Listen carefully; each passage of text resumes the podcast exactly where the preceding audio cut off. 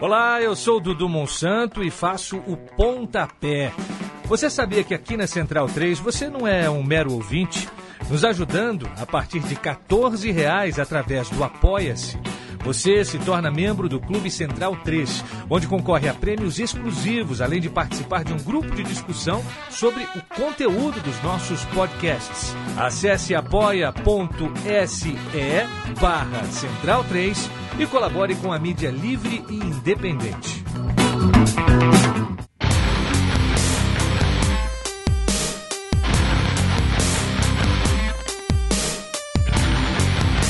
Começa agora o Xadrez Verbal.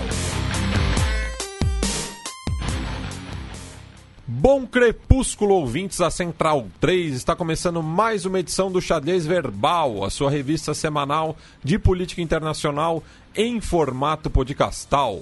Meu nome é Matias Pinto e, como sempre, estou ao lado dele, meu amigo e companheiro Felipe Nobre Figueiredo, o homem por trás do tabuleiro. Olá, meu caro Matias, olá a todos os nossos ouvintes, todo mundo que nos ouve, nos prestigia, nos divulga, nos tolera, nos ama, nos deseja, nos odeia, mas não nos tira da orelha, porque sabe que o programa é bom, modéstia à parte. É, um abraço aí a todos os nossos ouvintes, um abraço a todos os nossos ouvintes flamenguistas que estão aí é, é, morrendo de felicidade. Espero que vocês tenham bebido uma semana e não produzido nada. e um monte de gente comentando que, que é o hino do Flamengo de música de encerramento aí hoje. Já é demais. Aí já é demais, é. entendeu? Aqui, se, se for para tocar algum hino de um clube, vão, vão ser só dois possíveis e vai ter treta antes. É, mas brincadeiras à parte. Uh, um abraço aí para todos os nossos ouvintes flamenguistas. E antes da gente começar o programa de hoje, só uma observação que muitos dos nossos ouvintes fizeram, inclusive o nosso Guilherme Toscan, e nesse caso, né, nosso, nosso mesmo, porque ele é parte da nossa equipe, ele que posta os programas do Xadrez Herbal no YouTube, né, ele converte em vídeo e posta lá. Então é uma maneira, inclusive, quem gosta, quem preferir, pode ouvir o programa no YouTube, uh, separado por blocos. E ele, assim como outros, outros ouvintes nossos, me corrigiram quando eu disse que teve um aumento de 300%, que aí virou um preço três vezes maior. Mas não, se você tem um aumento de mais 300%, aí é um preço quatro vezes maior. Né? Então peço desculpas aí pelo vacilo, uh, peço desculpas aí pra, a todos os meus professores e professoras de matemática e física na vida. Uh, química também, um abraço para a grande Verinha, é, que se não fosse ela eu não estaria aqui. É, mas então fica aí essa breve correção. E aproveitando que a gente falou do programa no YouTube, né? Lembrando, você pode ouvir o Xadrez Herbal e os outros podcasts da Central 3 no seu agregador de preferência.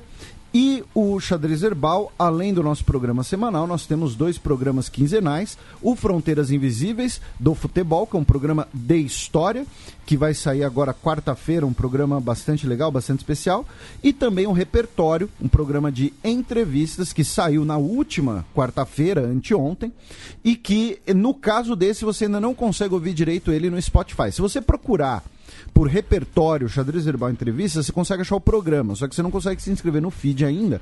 Não sei porquê. Eu estou tentando né, entender com o pessoal do Spotify o que acontece. Se vocês, inclusive, façam um tuitaço contra o Spotify. Mas é isso, feito esse momento jabá. É, amo todos vocês. O Edgar Egawa é, lembrou né, da exposição sobre o Vladimir Herzog na Paulista, no qual estavam as duas certidões de óbito, né, a emitida durante a ditadura e a retificada em 2010, é, salvo engano da parte dele. É, e basicamente a nova certidão dizia que o jornalista morreu em decorrência da tortura sofrida. O Bruno Godóis e vários outros ouvintes também lembraram que a bandeira mais antiga em uso é a da Dinamarca, né? Ah, sim, muita gente mandou histórias da bandeira da Dinamarca é. que depois a gente. porque ela caiu do céu. É, reza a lenda que ela caiu do céu em 1219 durante uma batalha contra os estonianos pagãos. Mano, imagina fazer uma banda de metal chamada Estonianos Pagãos. Pois é. é baita nome. A nossa linguista Silvia Tamir também fez o mesmo apontamento em relação ao aumento de 100%, né? Ela pede desculpa pela chatice, mas diz que só corrige quem ela gosta. É, é que nem aquilo, tipo, a ofensa é um tipo de elogio, né? E o Marcos Vinícius, que estudou letras na Federal do Paraná, e em uma das aulas que ele teve sobre literatura, trabalhou com o livro K, Relato de uma Busca, do Bernardo Kucinski, que é uma ficção baseada na procura do pai do Bernardo pela sua irmã e cunhado, ambos aparecidos na ditadura militar, é, que foram citados no artigo que eu sugeri, né? E fazendo um complemento, ele diz que vale a leitura e, como dito logo no início, tudo nesse livro é ficção, mas quase tudo aconteceu. Ele pediu para mandar um abração para Maricá, o reduto comunista mais famoso do Rio de Janeiro, também conhecido como Quaqualingrado. É, Maricá, que é uma cidade eh, muito querida pelo Eduardo Paes, inclusive. é... E que me remete a um lateral reserva ruim do Vasco. e o, o, Eduardo Paes, que assim, é, é a, a a coisa mais Eduardo Paes que existe é o Marcelo Adnei imitando o Eduardo Paes. E uma coisa, meu caro Matias, alguns dos nossos ouvintes é, comentaram né, que semana passada a gente esqueceu, e esquecemos mesmo, de divulgar a festa do livro da USP, que ocorreu essa semana. Para quem for de São Paulo estiver ouvindo esse programa assim que sair, ela ainda vai rolar amanhã, né, dia 30 de novembro, lá na USP. Você tem diversas editoras com vastos catálogos a 50% de desconto. Isso aqui não é jabá, a gente está divulgando, a gente sempre divulga a festa do livro da USP, porque é, uma, é um evento interessante para você comprar bons livros a preços razoáveis.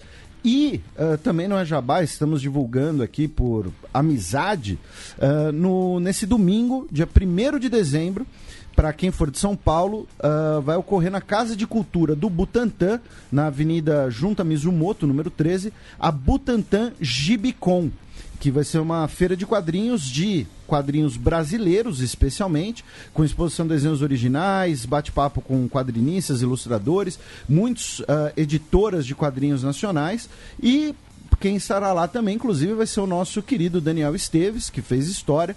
Uh, e ele é mais conhecido como Pizza e que uh, já ganhou vários prêmios. Ele e... fez história e faz histórias em quadrinhos. Ó, oh, e ele estará lá com a nova obra dele, A Último Assalto que é uma obra dele com Alex Rodrigues, que fala de boxe, é, questões ali de lidar com a pobreza, de, é, desigualdade social. Então fica aí a, a dica para você que for de São Paulo pro domingão aí. E a gente já recomendou também a obra dele sobre o Zapata. É... Zapata que é o nome do cachorro dele. Também. Bem, passemos agora para o primeiro bloco do Giro de Notícias.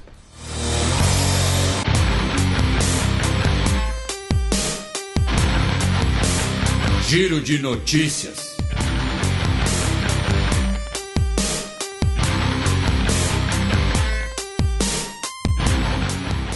Notícia da última segunda-feira, dia 25 de novembro. Ladrões roubam joias no valor de 1 bilhão de euros em museu na Alemanha. Uh, uma dupla de ladrões cortou eletricidade do museu Grunes Gelvolb, uh, em Dresden, que abriga uma das maiores coleções de joias barrocas da Europa e fica dentro de um castelo em Dresden. Dresden, que fica na antiga Alemanha Oriental, para quem quiser, né, quarta-feira aí.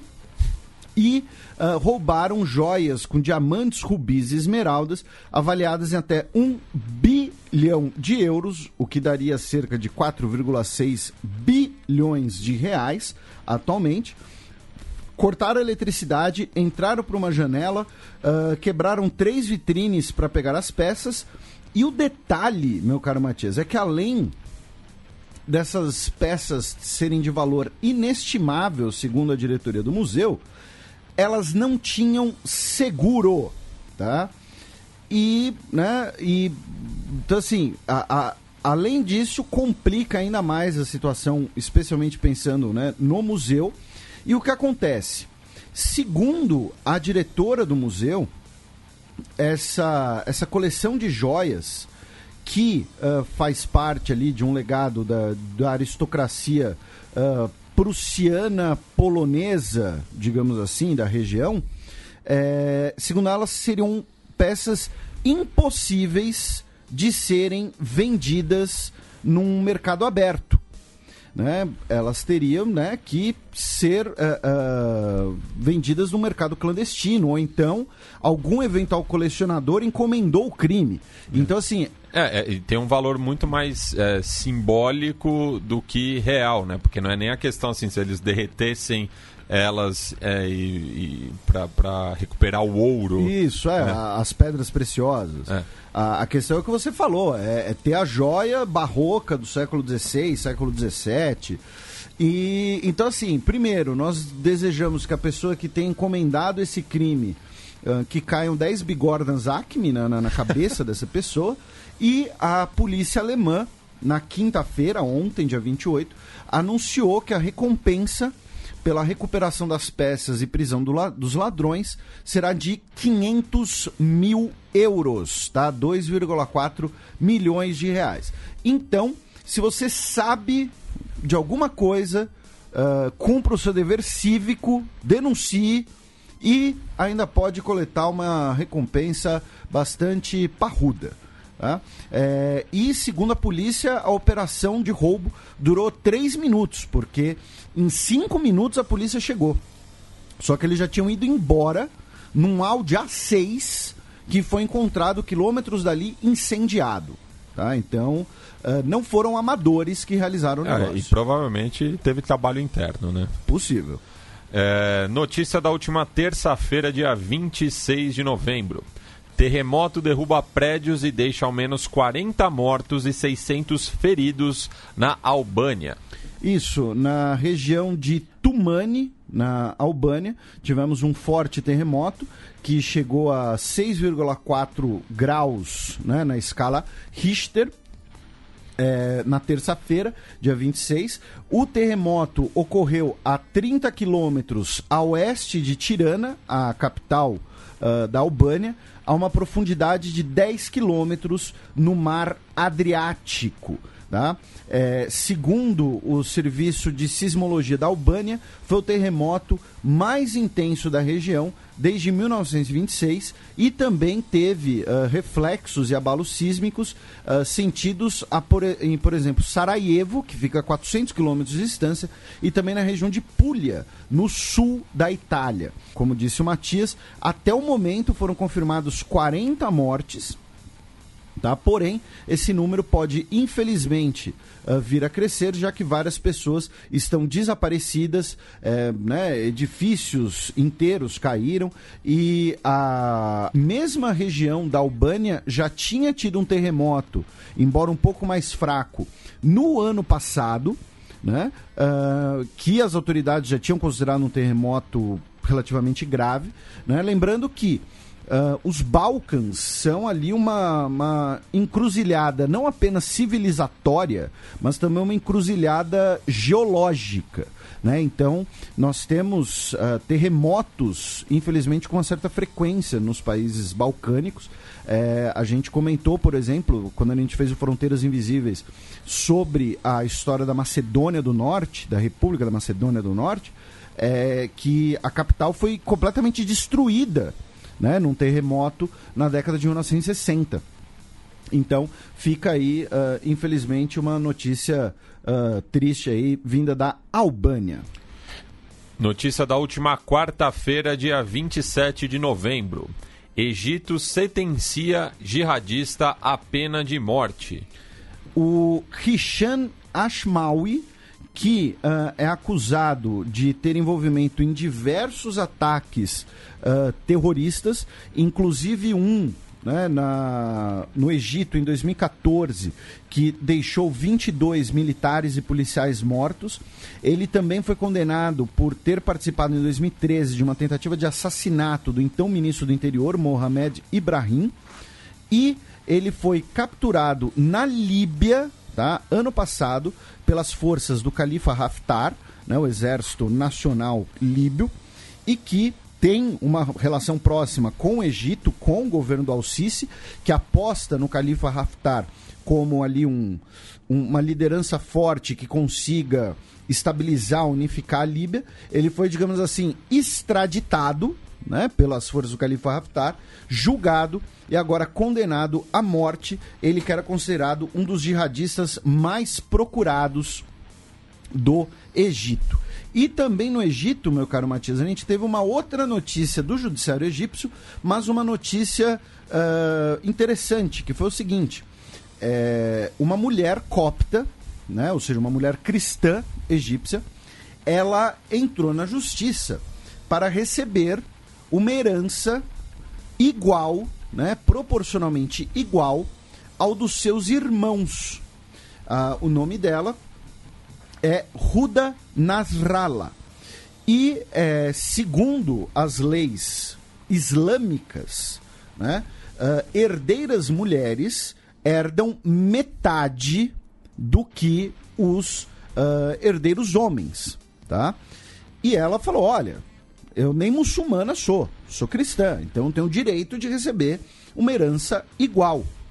E uh, o caso foi justamente baseado nisso, né? Uh, de olha, ela tem o direito de receber uma, uma herança proporcional porque ela não é muçulmana.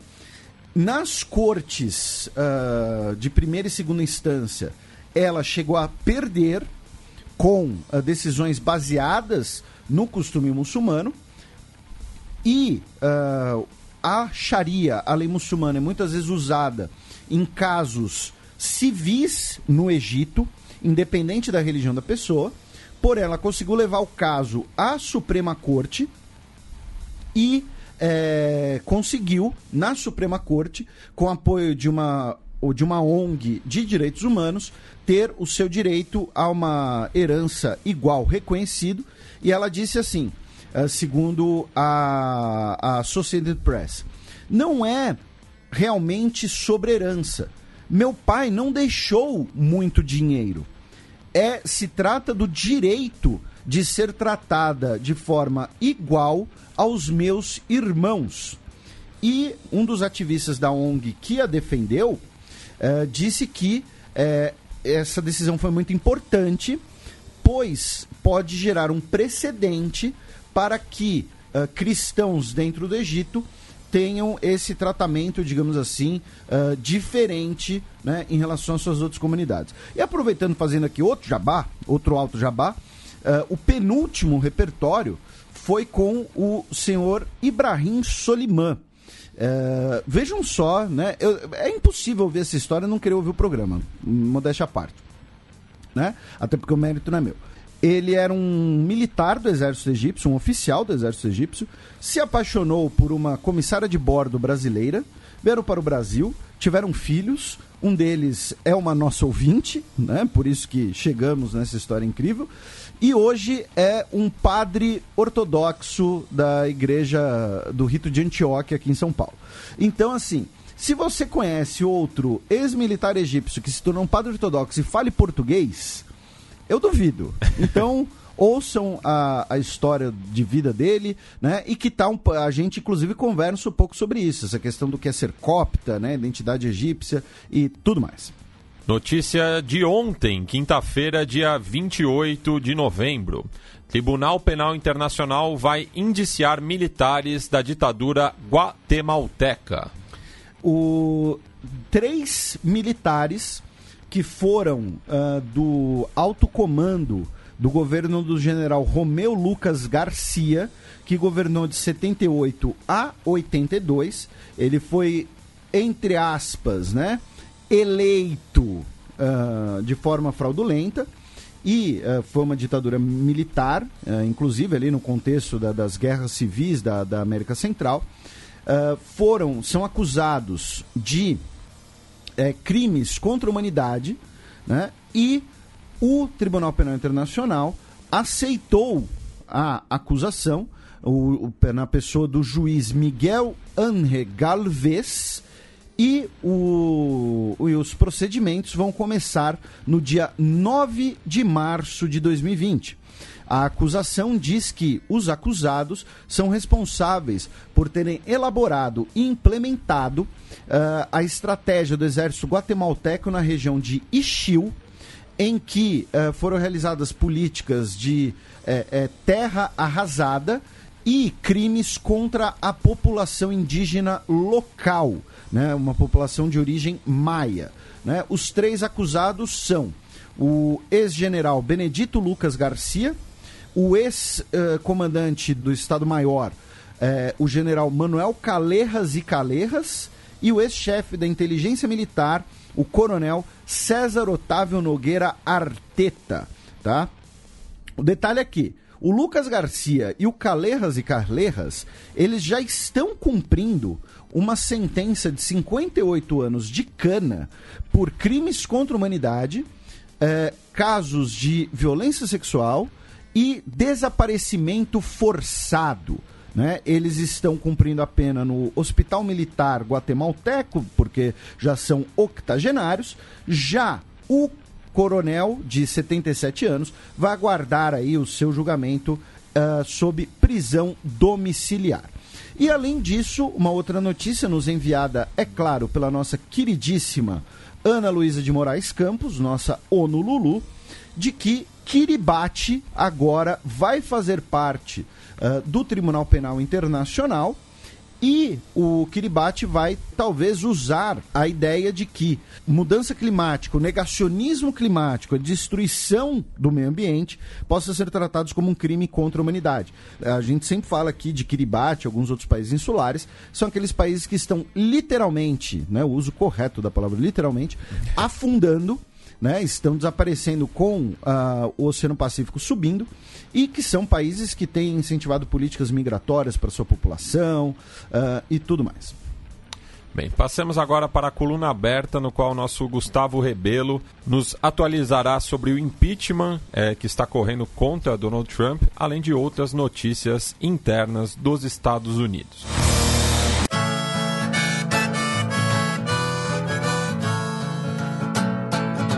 Coluna aberta.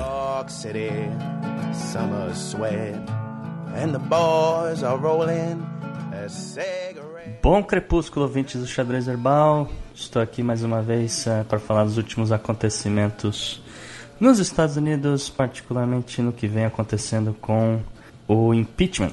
No último dia 23, uh, aconteceu um fato inusitado que foi o seguinte: um, o Departamento de Estado soltou informações é, é, a pedido da, da entidade, é, uma entidade sem fins lucrativos chamada American Oversight, é, que ela é, se diz preocupada com questões éticas é, do governo. É uma entidade apartidária, etc, etc. E ela ficou sabendo que da existência desses documentos que basicamente comprovavam que o ex-prefeito de Nova York, Rudy Giuliani, e o secretário de Estado, uh, o Mike Pompeo, tiveram contatos, uh, troca de e-mails, telefonemas, etc., uh, durante todo o mês de março de 2018 pouco antes de, do Rudy Giuliani ser contratado oficialmente como advogado barra conselheiro do presidente Trump. Isso, for, isso é relevante porque uh, justamente houveram esses contatos em março, o Giuliani foi contratado em abril. Em maio de 2018, a embaixadora Marie Ivanovich é, é, foi demitida do cargo, foi removida do cargo. Né, ou, se quiserem, em termos técnicos, a, a missão dela foi encerrada em maio. E o William B. Taylor Jr. Uh, assumiu o cargo de é, embaixador interino em, é, na Ucrânia em junho de 2018. E isso é relevante, porque o Rudy Giuliani, através da empresa dele, é, eles estavam investigando e teriam informações comprometedoras é, sobre as atividades da Ivanovich na Ucrânia, que ele teria testemunhas, que ele teria feito toda uma campanha para sujar a imagem dela. Uh, porque supostamente a embaixadora teria uma lista de, de nomes e, e de pessoas, é, de americanos, no caso, com atividades suspeitas na Ucrânia. Né? E essas pessoas é, não poderiam, em hipótese alguma, serem investigadas. É, e, portanto, haveria uma interferência por parte dela, a pedido de alguém que não se sabe, é, que estaria atrapalhando a vida, vamos dizer assim, do Ministério Público é, Federal da Ucrânia. Independente de ser verdade ou não, da, sobre as atividades da, da Maria Ivanovich, um, o fato é que o Rudy estava trabalhando e aparentemente havia algum tipo de coordenação entre ele e o Departamento de Estado. E aí a hipótese democrata é que se existe uma coordenação entre o Departamento de Estado e Giuliani, provavelmente existia uma, uma coordenação entre o presidente, o Departamento de Estado e o Rudy. Não existe exatamente um e-mail trocado entre o Rudy e o presidente é, exatamente na época, aparente, assim, até onde a gente sabe. E a outra coisa é que a, a Maria Ivanovich ela é uma diplomata, vamos dizer assim, de carreira. Ela teve passagens é, embaixada da Armênia e do Kirguistão, é, isso durante o governo Obama e durante o governo George W. Bush. Então, é, também assim, não é um, vamos dizer, ela foi uma ela sim foi nomeada para a Ucrânia pelo governo Obama, mas assim, ela já trabalhava antes é, no governo Bush, ela assim, ela é independente, ela assim, ela não é uma uma, diplomata com partido, vamos dizer assim, tá? É, bom, esses são os fatos principais dos últimos dias.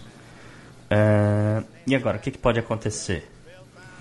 É, pode ser que realmente apareça um, algum tipo de documento, é, como eu falei, é, ligando a, a presidência ao uh, Departamento de Estado e, por consequência, ao uh, Rudy Giuliani, um, como também pode não aparecer. Uh, o fato é que durante todo esse tempo, desde a campanha uh, do Donald Trump, o Rudy Giuliani prestou serviços, vamos dizer assim, freelancer uh, para o Donald Trump. E sendo que só nos últimos dois anos ele recebeu pagamentos no valor de 14 milhões de dólares. Se isso quer dizer que ele estava fazendo campanha ou não, se o Trump sabia ou não, aí ainda é uma área meio cinzenta. Não precisaria de alguma prova mais, um pouco mais irrefutável, alguma coisa mais concreta, como eu falei, ligando os dois.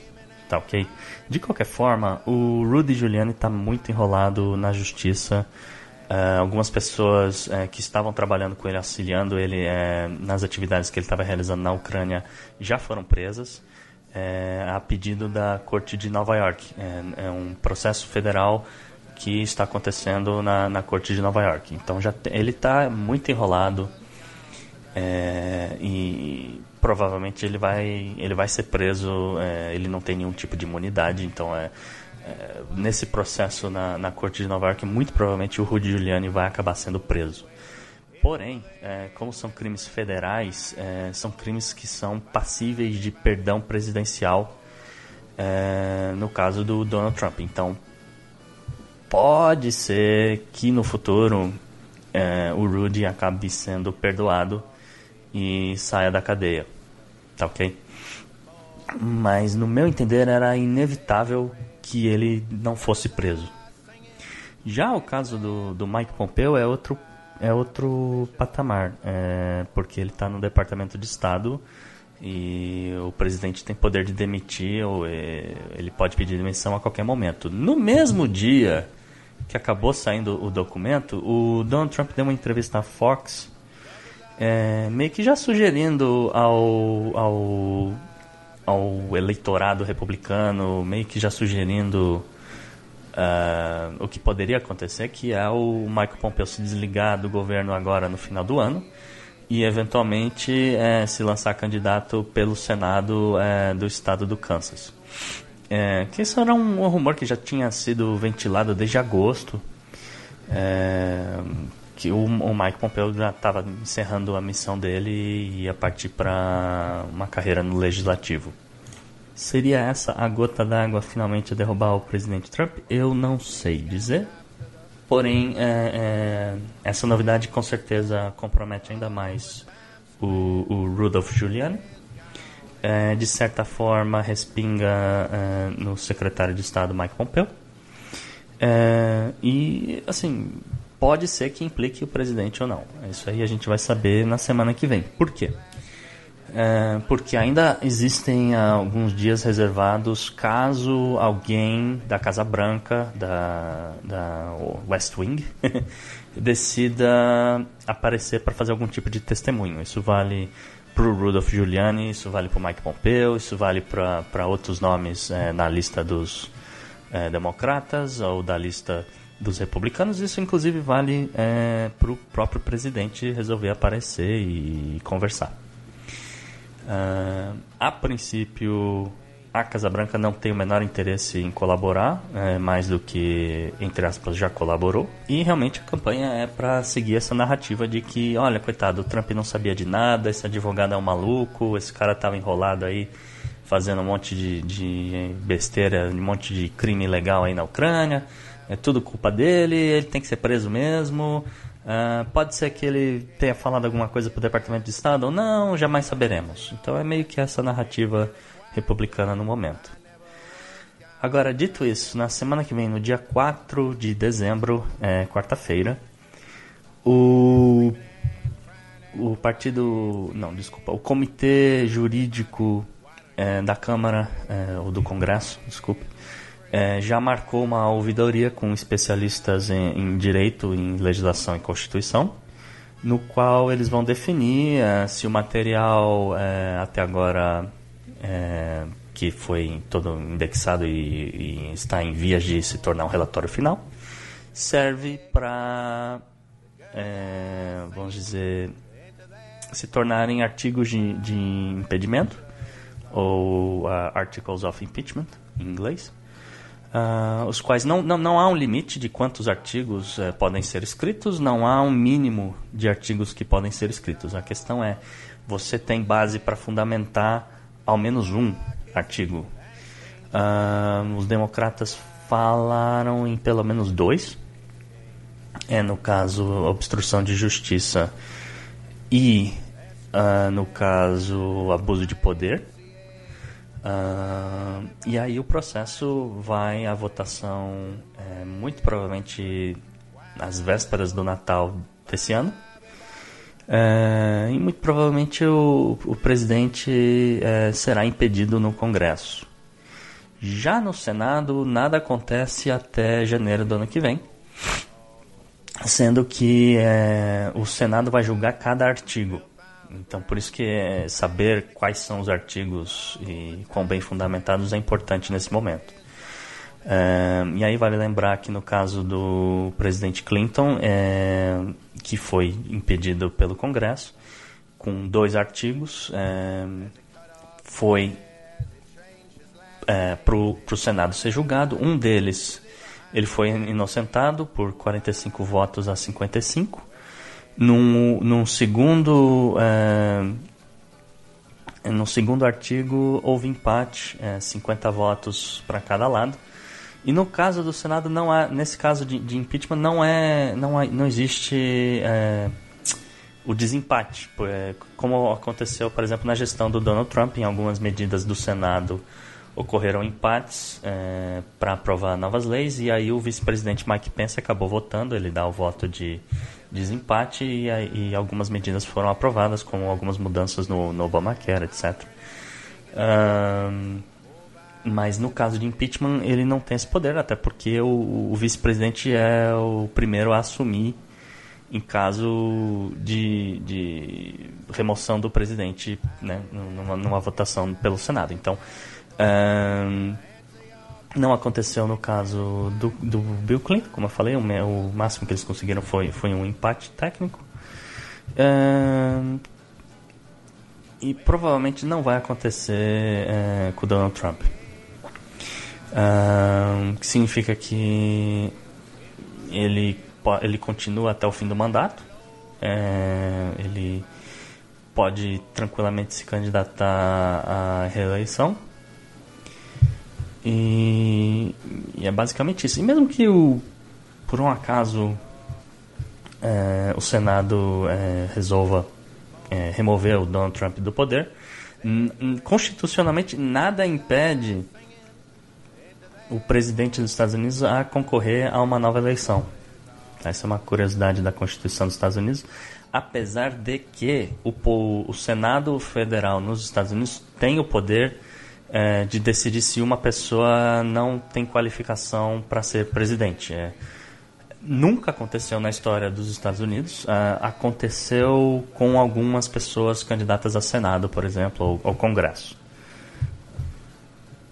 De qualquer forma, uh, fica aí a lembrete que no dia 4 de dezembro o, vai começar essa, essa ouvidoria com os especialistas. É, e pode aparecer algumas coisas interessantes a partir de então.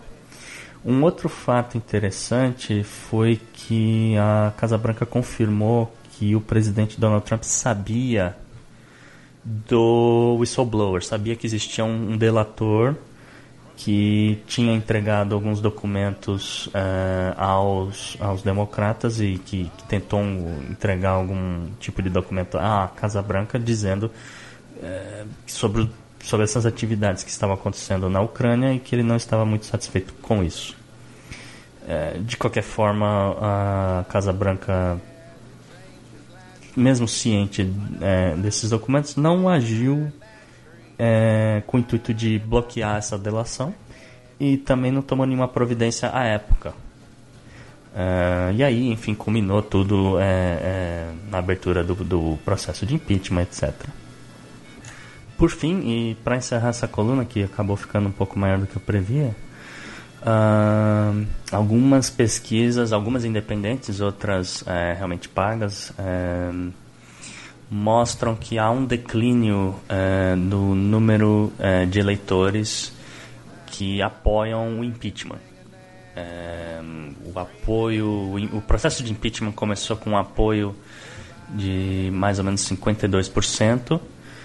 E conforme foi acontecendo os, rela os, os relatos, os testemunhos, etc., uh, a última pesquisa que saiu essa semana é, diz que uh, o impeachment, nesse exato momento, tem apoio de apenas de 37% dos eleitores.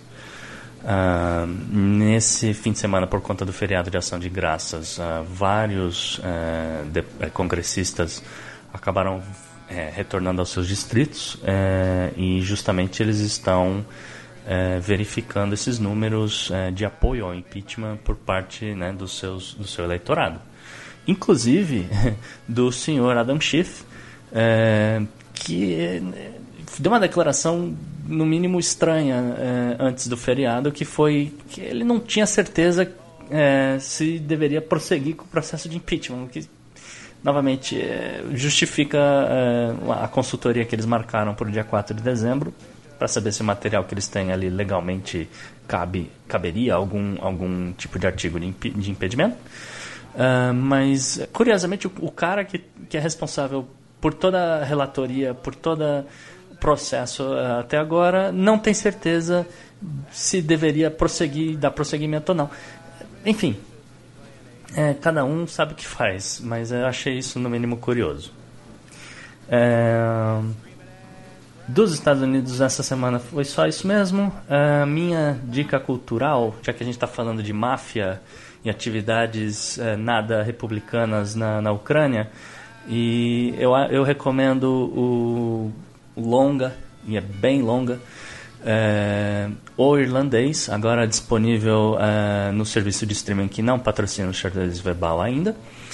É, de autoria de Martin Scorsese, é um, é um longa bem é, típico do Scorsese. Ele, ele, realmente ele usa algumas técnicas modernas para rejuvenescer o grande elenco, com, né, que tem o Robert De Niro, Al Pacino e John Pesci. Um, então, já que a gente está falando de máfia, fica a dica para o fim de semana. É, comprem bastante pipoca, porque são três horas e meia. E eu ainda não terminei, mas está uma delícia. Realmente, esse filme é muito legal. Beleza? Forte abraço e até a próxima. Passemos agora para as efemérides da semana que vem. A Semana na História.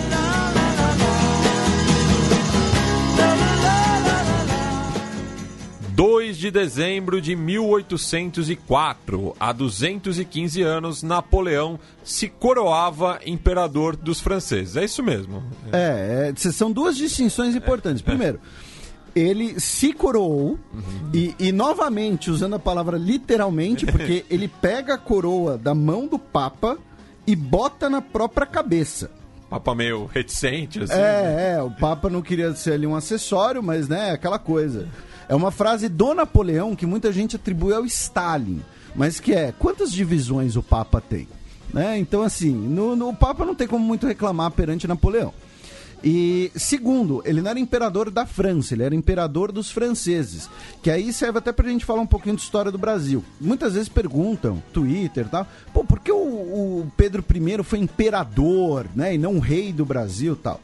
É, porque era um princípio iluminista. Né? O rei uh, tinha a imagem, por exemplo, no caso francês, né? De que era o rei do direito divino, do Bossuet. Nasceu rei, Deus fez o rei. Então ele teria poder absoluto, Luís XVI, Letá Semoá e tudo mais. O imperador vem do latim imperator, que significa é, tem uma ligação com proteção. Então o imperador ele seria uma pessoa uh, entre aspas aclamada pelo povo para ser o protetor do povo, da nação e tudo mais. Então, quando Pedro I usa o título imperador, é com essa ideia de ser um imperator da res pública, né? um protetor da coisa pública, que é o mesmo sentido do Napoleão. E o Pedro I, que basicamente, como todo príncipe do início do século XIX, pagava um pau pro Napoleão, né? O próprio estandarte pessoal dele, que depois vira bandeira nacional, era baseado nos estandartes de Napoleão. Então. Aí tem uma questão maçônica também no fundo. Ah, sim, é. é. A, a, a, maçonaria ela tá sempre envolvida com tudo. É. Absolutamente tudo. Ou foram aliens ou foram maçons. Ou os Illuminati. será que tem uma maçonaria alienígena? aliens maçons? Olha, aí vai ser. Fica a dica aí para os nossos ficcionistas. É, ó, que quem quem tiver fazendo um roteiro aí escrevendo aliens maçons. Tá? Então, mas voltando aqui, 215 de Napoleão se coroando imperador dos franceses. E lá no Twitter, o Tanguy Bagdadi, né, do Petit Jornal, é, informou que a, as botas do Napoleão Bonaparte estão a leilão é, e a expectativa é que sejam vendidas por 80 mil euros. É, ele calçava 40, o que é um pé razoável. Não, não, não condiz com, com o tamanho dele, né? Só que daí o Felipe Abal, do Vira Casacas, também disse que ele tinha 1,69m de altura, né? Sempre ficou estigmatizado como baixinho. baixinho, tudo. Só que a média europeia era de 1,65. Então ele era tava ali um pouco a mais do que a média, né? É que eu acho que no contexto militar ele talvez fosse baixo mesmo. O nosso Tanguy Bagdadi, que foi meu professor e que não nos ouve mais, está magoado com a gente, não sei, acho que porque a gente fez muitas piadas. Muito bullying. às custas dele, é. mas né, estamos aqui brincando, um grande abraço para ele e que, inclusive, eu vi no Twitter que um, um colega de trabalho dele pagou um mico Uh, que chegou falando, pô, eu, né, eu gosto muito do Petit Jornal, porque aquele xadrez verbal lá é muito longo, é muito demorado. Não sei, fez algum comentário aí jocoso sobre nosso trabalho. E o Tanguy falou, não, mas pô, né, eles são legais, são meus amigos, o Felipe foi meu aluno tal, e o cara ficou com cara de tacho. cara de tacho. Então não é. saia falando mal por aí das pessoas, porque às vezes você tá falando para um, pra um amigo daquela pessoa. Pois é. 1 de dezembro de 1959, 60 anos atrás, era assinado o Tratado da Antártida. O Tratado da Antártida que estabeleceu que o continente gelado uh, não será propriedade de ninguém, ninguém pode ter soberania ali. Será uma grande área de exploração científica, pesquisa científica. Não se pode colocar armas na Antártida, é bom lembrar isso, tá? Então, assim, ah, se der umas loucas nos pinguins, eles tentarem matar um cientista. Ele vai ter que se defender com. com, com na mão. Lá, é, com uma vassoura, na mão. Né? Já diria Rogerinho do Engalo. Ele se pode caçar no máximo com uma sunga, mas que isso é covardia. Então, é, não se pode colocar armas na Antártida. Tô brincando, armas pessoais, sei lá, uma pistola, eu não sei. É. Mas não pode colocar, sei lá, um míssil. Você só não vai se defender de urso polar porque eles estão no Polo Norte. Exatamente. A, aproveitando, meu caro Matias, eu é. vou é, é, eu já, eu, a gente traz muita sabedoria para os nossos ouvintes. e, Cultura inútil, com certeza. E, e uma delas é a sabedoria de que ursos são apenas cachorros gigantes. Pois é. Né? São cachorrões. E tem uma outra coisa, que eu não lembro se eu já falei aqui, mas é, é importante mencionar, que o mundo gira em torno dos ursos. Porque o que significa Ártico em grego? Terra dos ursos. E o que significa Antártido? Terra sem ursos. Olha só. Então, o mundo é dividido entre a metade que tem ursos e a metade que não tem ursos. E sabe como você pode lembrar aonde tem pinguim também? É só ver o rótulo daquela cerveja que é o gentílico de quem nasce na Antártida. Exatamente. Se você olhar bem aquele símbolo, são dois pinguins se encarando. São dois pinguins, exatamente. É.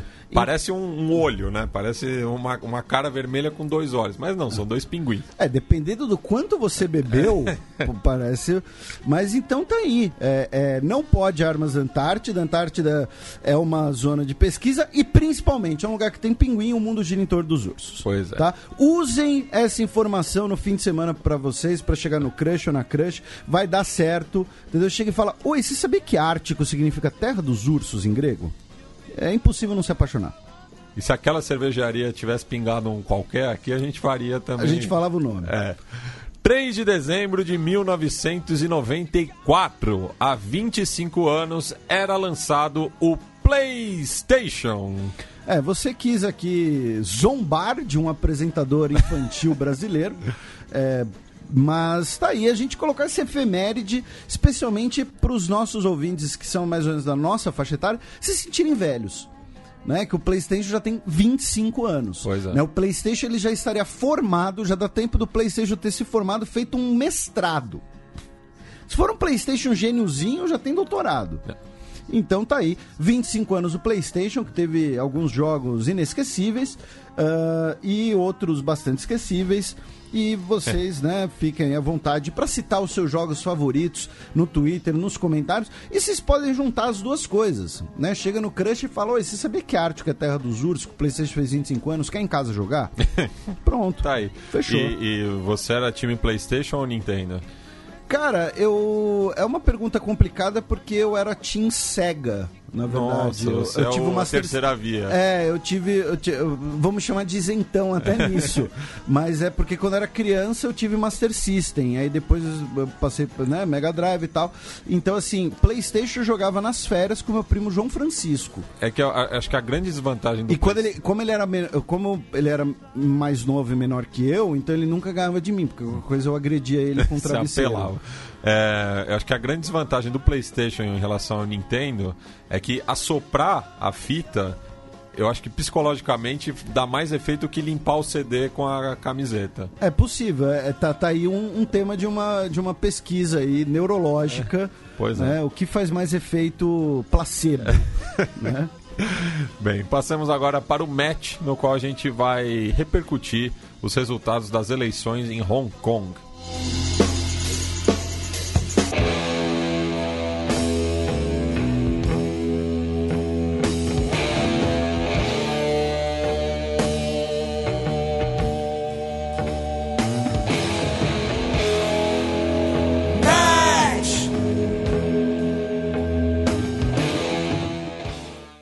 Candidatos de oposição vencem eleições locais em Hong Kong. Isso, tivemos as eleições distritais de Hong Kong, a gente chegou a mencionar no fim do programa passado, né, como algumas das eleições que ocorreriam uh, nesse final de semana. E uh, no caso das eleições de Hong Kong, uh, tivemos ali uma, uma grande vitória né, dos partidos da oposição, às vezes chamados os movimentos pró-democracia, os movimentos contra Pequim e contra a atual chefe executiva de Hong Kong, a Carrie Lam, que é pró-Pequim. Né? A política ali está se dividindo entre os pró-Pequim e os contra Pequim. É, essa vitória ela acabou sendo importante especialmente do ponto de vista simbólico. Mas teve um simbolismo que foi o mais importante, que é o seguinte: a gente vai passar até aqui por algumas, alguns números. Mas o principal foi que nós tivemos cerca de 71% do eleitorado participando, cerca de 3 milhões de votos E foi a maior eleição da história de Hong Kong desde uh, a devolução em 97. Nós tivemos nos últimos meses o registro de 390 mil novos eleitores. Comparado com a eleição de 2015, a eleição distrital de 2015, foi um crescimento de cerca de 24% no comparecimento, o que na prática significa o, significou o dobro de votos válidos. Né? Porque você, além de ter um comparecimento maior, você teve um crescimento do eleitorado registrado. Então, o grande simbolismo foi muita gente foi para as urnas, muita gente foi votar, muita gente foi expressar a sua, sua visão, sua, sua opinião sobre o que está ocorrendo em Hong Kong, sobre o atual governo de Hong Kong. Né? Então, esse foi o, o grande simbolismo. Né? Essa foi a grande vitória da oposição, certo? Por que eu digo que essa foi a grande vitória? Ah, mas Felipe, nos resultados a oposição também não venceu? Sim, venceu. No total, são 479 assentos nos conselhos distritais. Desses 479, 452 estavam em disputa. Tá? Os outros são uh, ex ofício, são por nomeação, uh, que normalmente são de representação das comunidades rurais, tá? Uh, especialmente ali nos, nos territórios exteriores de Hong Kong, não nas ilhas que são mega populosas. Então, desses 452 assentos, dá para dizer que na soma total 388 ficaram com os partidos de oposição a Pequim. Tá? Uh, o principal deles foi o Partido Democrático, que teve 362 mil votos, cerca de 12% do eleitorado, elegeu 91 conselheiros dos seus 99 candidatos, um aumento de 54 na bancada. Tá? Comparando no geral, antes das eleições, nós tínhamos 124 conselheiros de oposição. Agora nós temos 388. Ou seja, a bancada triplicou tá? Foi de 124 para 388. Em comparação, a bancada pró-Pequim foi de 331 para 89, tá? E aí, antes que alguém pergunte, ah, mas está faltando um ou outro aí, são os candidatos independentes no caso, certo?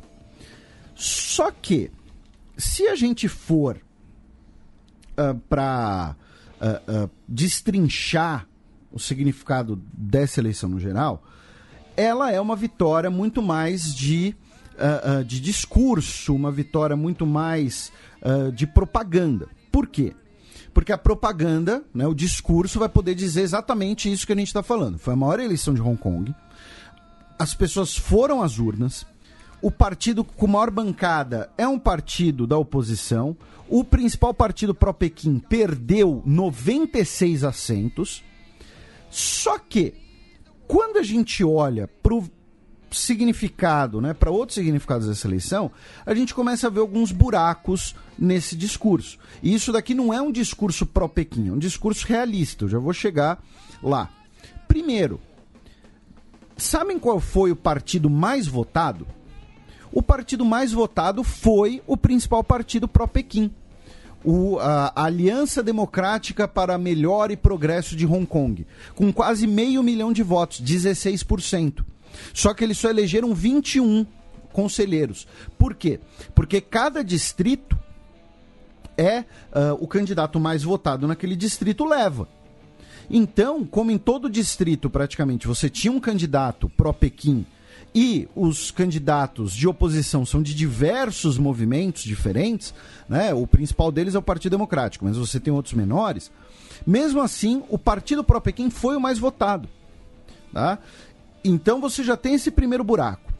E tem outra coisa: as leis, as regras eleitorais em, Pequim, em Hong Kong, no território de Hong Kong, elas são um pouco mandrake, digamos assim, né? que elas são justamente para não necessariamente os mais votados ficarem com mais assentos. Por quê? Porque normalmente os mais votados são justamente a oposição.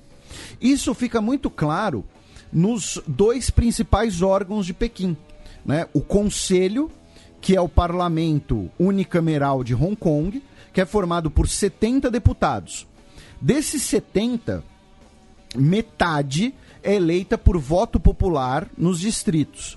A outra metade é eleita pelo voto dos chamados grupos de interesse, que representam os setores da economia e categorias profissionais e categorias de trabalhadores.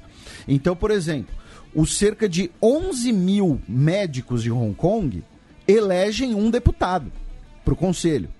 Tá? Fica uma coisa meio desproporcional em relação ao número né, de eleitores. E aí o que acontece? A maioria dos votos da oposição vem do voto popular. Mas a maioria dos grupos de interesse vota pró-Pequim. Então você tem ali a garantia, entre aspas, de que vai ser no mínimo meio a meio. E aí, com esse resultado, essa vitória, né, que foi vendida como uma grande vitória da oposição Hong Kong, a oposição ela vai ter é, garantiu 117 assentos no comitê eleitoral que vai escolher a nova líder executiva em 2022. Só que 117 assentos de 1.200, que são divididos em quatro setores. O quarto setor é o setor político, em que mais de uma centena são apontados diretamente por Pequim. Então, assim, nos dois órgãos que têm poder decisório, a oposição não vai ter muita voz. E aí você vira e fala: pô, Felipe, então esses, essas centenas de assentos que a oposição conquistou são do quê? São dos conselhos distritais fazendo uma, uma, analogia, né, são 18 conselhos distritais. São como uh, mini câmaras de vereadores. Eles cuidam de temas de, da vida cotidiana, eles cuidam de zeladoria, cuidam de distribuição do orçamento do distrito, que é previamente distribuído lá pelo conselho. Tá? Então eles não têm eles não têm voz sobre a quantidade de dinheiro, eles têm voz sobre o que vai fazer com o dinheiro que tem. Uh, cuidam de atividades culturais. Uh, então, assim, isso quer dizer que a oposição ela vai ter uma base da onde sair. Né? Então, vai, por exemplo, sei lá, poder organizar eventos culturais sobre identidade de Hong Kong, herança cultural de Hong Kong, alguma coisa assim. Mas, no fundo, são órgãos com pouco poder decisório. Tá? São, o principal foco desses órgãos é a zeladoria da cidade. Né? Então, assim, é, é, não foi a grande vitória que muita gente quis transparecer. Ela é uma vitória de discurso, especialmente, repito, o, o grande sinal, a, a, o grande número dessa eleição é o número de pessoas que participaram. Tá? É o número de pessoas que foram às urnas. Porque, repito, o partido mais votado foi o partido pró-Pequim, e são órgãos com pouco poder decisório, porque as regras estabelecidas por Pequim garantem o time da casa, digamos assim, nos dois órgãos com maior poder, tá? Aí, você, algum de vocês pode estar falando, pô, o Felipe está falando isso porque ele é um comunista pró-Pequim, porque alguma coisa assim. Aí, eu vou citar uma entrevista é, dada pelo Joshua Wong ao Igor Guelou, da Folha de São Paulo, o Joshua Wong é um dos principais líderes da oposição, vocês certamente conhecem o rosto dele, se vocês olharem. Né? Ele é o cara que foi na, na Câmara dos Deputados nos Estados Unidos e tudo mais. E ele falou que uh, essa vitória ela é apenas o começo e ela é uma vitória, de certo modo, de fachada. Porque ele mesmo coloca que uh, não é, uh, uh, não foi uma grande vitória. O campo pro Pequim capturou 40% dos votos, apesar de toda a agitação dos meses. Isso mostra que eles são substanciais, né? Palavras dele. E ele também coloca que as eleições distritais não são de grande poder político, de grande poder decisório, né? O, a caneta desses caras não tem um peso muito grande. Então, as eleições distritais em Hong Kong, para a gente resumir e começar a fechar aqui esse assunto, elas foram muito importantes pelo número de pessoas que foram às urnas. Na prática, o resultado não tem grandes poderes. Você ainda teve uma expressiva votação dos pró-Pequim, tá? Então não é uma. Não, não quer dizer que agora vai ter, sei lá, um parlamento local em Hong Kong que vai declarar uma independência unilateral, alguma coisa assim. tá? É, é, isso está bem longe da realidade, certo? Então, é, é, em relação às eleições de Hong Kong, acho que é basicamente isso, tá? Aí a gente vai a, a outra questão ligada né, a Hong Kong, que foi o seguinte: o Congresso dos Estados Unidos aprovou né, uma lei para punir e sancionar autoridades chinesas e hongkonguesas que estejam envolvidas com abusos na repressão, tá? E aí o Donald Trump assinou, sancionou essa lei na quarta-feira, dia 27. E ele disse assim: Eu assinei em respeito ao presidente Xi, à China e ao povo de Hong Kong. Né? Só que assim, é, é, como a lei já tinha sido aprovada por ampla maioria né, nas duas casas do Congresso, mesmo que ele quisesse vetar, ele não tinha muito como fazer isso, né? Ia ser comprar uma briga à toa. O que muito provavelmente vai acontecer vai ser o seguinte: é, o Donald Trump aprovou, só que se ele, para justamente evitar comprar maiores brigas né, com Hong Kong e com as autoridades chinesas, ele não vai colocar em prática. Tá? É mais ou menos isso. Ele aprovou, ó, a lei vai estar tá lá, mas ele pode simplesmente não colocar em prática, ele não usar o direito que ele teria agora né, para uh, sancionar autoridades chinesas, uh, sancionar né, é, é, autoridades de Hong Kong o que essa lei fez foi azedar ainda mais as relações Estados Unidos e China. Ontem, né, quinta-feira, nós tivemos um protesto de Dia de Ação de Graças em Hong Kong, com várias bandeiras dos Estados Unidos, né, agradecendo Donald Trump pelo apoio e tudo mais. O uh, embaixador chinês, o embaixador dos Estados Unidos em Pequim, foi chamado para uma conversinha para explicar, né? Uh, o que significa essa nova lei, né? O que, que isso quer dizer, se não vai ter mais conversas e tudo mais. Ou seja, vai gerar um, um afastamento ainda maior entre uh, China e Estados Unidos, mas na prática, pelo menos por enquanto, essa nova lei ela só vai ter algum impacto se o governo dos Estados Unidos quiser que tenha.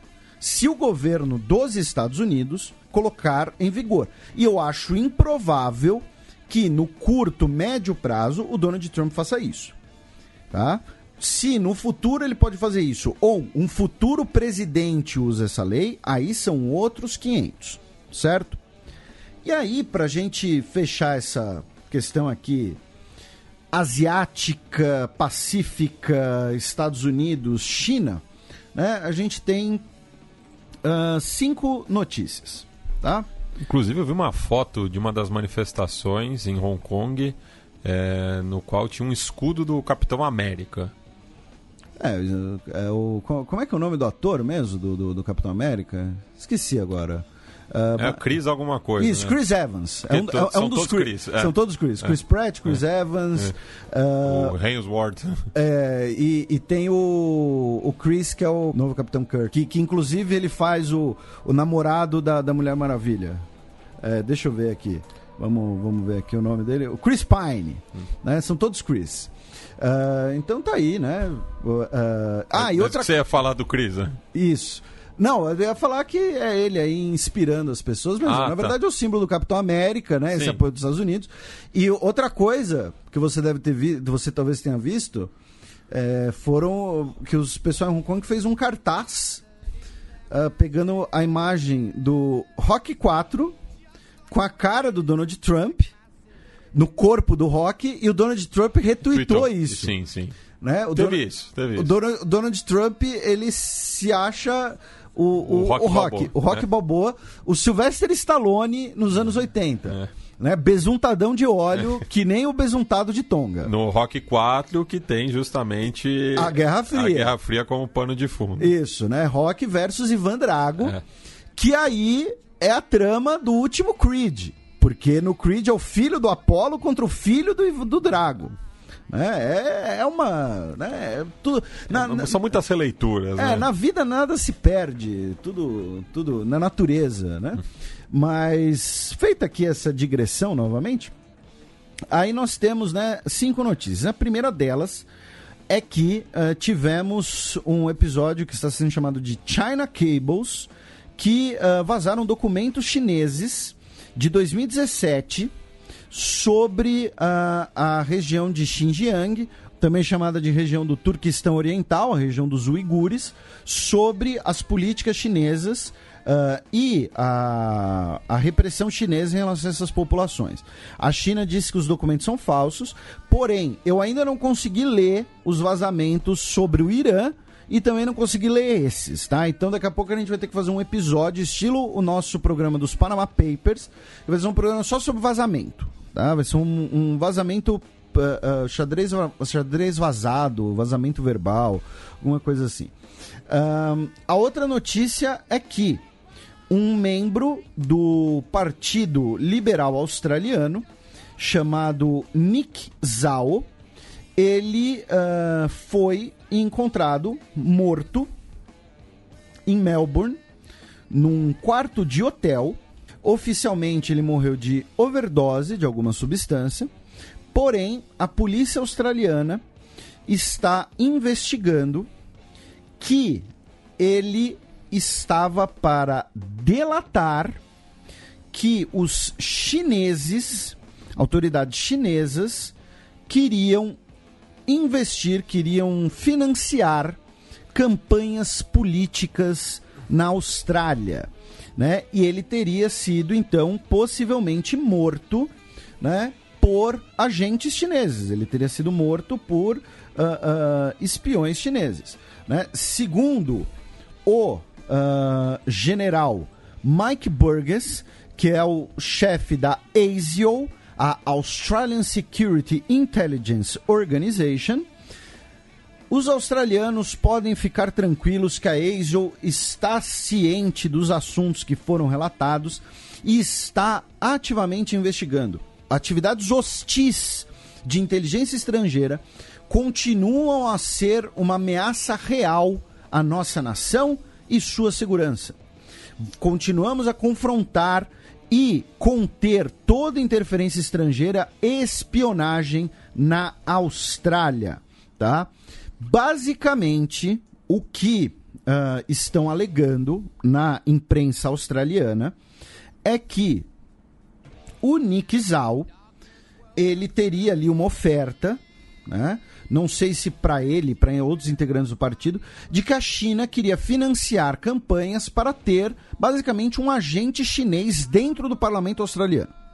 E aí ele talvez fosse abrir a boca, talvez soubesse demais, e aí né, apareceu aí sem vida no, num quarto de hotel. Então, é, segundo um, um outro integrante do Partido Liberal, chamado Andrew Heste, que é uh, o chefe do Comitê Parlamentar de Inteligência e Segurança e foi brifado sobre esse assunto, ele disse: é surreal. É como algo de um romance de espionagem acontecendo em Melbourne. Não é apenas um caso de dinheiro num saco em troca de favores. É uma tentativa uh, financiada por um Estado de infiltrar no nosso parlamento, usando um cidadão australiano e basicamente controlando ele como um agente de influência estrangeira no nosso sistema democrático. Tá? Uh, então, assim, é, vamos uh, uh, ver quais vão ser as consequências disso, porque são acusações seríssimas e, se forem investigados, chegar à conclusão, uh, por exemplo, né, de que o cara foi morto por uma atividade chinesa, isso pode dar uma, né, uma repercussão muito grande, muito complicada. Aí a outra notícia foi de que a Universidade Politécnica de Hong Kong disse que o cerco à universidade e a remoção dos manifestantes do campus foi concluída. O último manifestante foi retirado do campus. Depois, nós tivemos a divulgação nessa semana de um balanço da, uh, da empresa Love, né, dizendo que a China se tornou o país com maior número de postos diplomáticos no mundo, tá? E uh, colocando os Estados Unidos em segundo lugar, tá? É, o, o estudo né, analisa o tamanho e o alcance de 61 redes de relações exteriores pelo mundo, uh, com embaixadas, consulados, missões permanentes, números de diplomatas, né? E uh, a China agora tem 276 postos diplomáticos, enquanto os Estados Unidos têm 273, ou seja, três a mais tá? Uh, porém, porém, porém, porém, porém, os Estados Unidos ainda têm um orçamento muito maior nesse sentido. Porém, porém, porém, porém, é bom lembrar que um quarto. Pessoal gostava quando você usava outras adversativas. Ah, sim, porém, todavia, entretanto, mas, né, cerca de um quarto dos postos do Departamento da Secretaria de Estado dos Estados Unidos estão esvaziados, né? não tiveram nomeação, ou pessoas que saíram e tudo mais. Então, é, nesse sentido, a China acabou crescendo aí nos últimos anos, tá? É, e um dos países que mais cresceu nos últimos anos, meu caro Matias, em rede diplomática, foi a Irlanda. Muito provavelmente por conta do Brexit. Ou seja, a Irlanda está começando agora a falar, ó, oh, já que vai estar tá ruim aqui, então vamos buscar novos amiguinhos, né? Vamos buscar aí mais, mais amizades, conversar com mais gente e tal. E a Turquia também cresceu muito em representações diplomáticas. E finalmente, Ontem, quinta-feira, dia 28, dia de ação de graças, o presidente dos Estados Unidos, Donald Trump, brotou no Afeganistão. Eu digo brotou porque assim, eu realmente fico impressionado, porque ele falou perante a imprensa na quarta-feira, salvo engano, e aí na quinta-feira ele apareceu de surpresa no Afeganistão. É claro que foi de surpresa, até por uma questão de segurança. Mas assim, Estados Unidos e Afeganistão não é exatamente, sei lá, duas horas de carro de distância né? Uma viagem relativamente longa. Você tem uh, uh, um oceano no meio do caminho. para começo, né? É, é, de, para qual lado que você vá, você tem um oceano. Né? E aí você tem uma série de, do espaço aéreo de outros países no meio do caminho também. Então, assim, é, é, é realmente chocante, surpreendente. Uh, uh, parabéns aí para quem planejou a tour, né? Tomara que aí, sei lá, o, uh, o Aerosmith em algum momento vai ter que fazer tour de despedida, né? Então contrata aí o, o pessoal que, que organizou, que produziu aí a tour do Donald Trump. Mas falando sério, ele fez uma visita de surpresa às tropas no Afeganistão na quinta-feira foi a primeira visita dele ao país desde a sua presidência. Ele já tinha visitado tropas no Iraque. E uh, ele foi lá, né, uh, jantou jantar de ação de graças com os soldados, né, peru para todo mundo, né, tirou foto com o pessoal e tudo mais, uh, botou lá boné e tal. E junto com isso, ele se encontrou com o presidente do Afeganistão, o Ashraf Ghani, e ele disse que é possível retomar as negociações com o Talibã. Ele disse que o Talibã quer fazer um acordo e podemos nos encontrar, né? E vamos ficar aqui até o momento em que tenhamos um acordo ou uma vitória total. Né? E aí, o, a, a, principal notícia, claro, né? O, tirando a parte do, do, do Ação de Graças e né, o evento né, de, de, de relações públicas e tal, mas a principal questão é ele, no Afeganistão, dizer que pode retomar as conversas com o Talibã, certo? Então, tá aí. Acho que fecha esse giro, né, por Estados Unidos, China, Oceano Pacífico e tudo mais. É, e ainda no espírito de ação de graças, o Donald Trump comparou os jornalistas a, aos perus, né, dizendo que os abutres é, são parentes, do parentes Peru. do, do, dos perus, né? Enfim, eu, eu, não entendi direito o que ele quis dizer com isso, né? É, e fica aí para os nossos ouvintes biólogos qual, é, qual o parentesco entre perus e, e abutres. Ah, pois é. É, é tudo pássaro, é, né? Deve enfim, ter sido esse o raciocínio. É, mas fica estranho, né? Justamente. Passemos agora para o cheque, no qual a gente vai dar aquele tradicional peão pela nossa quebrada latino-americana.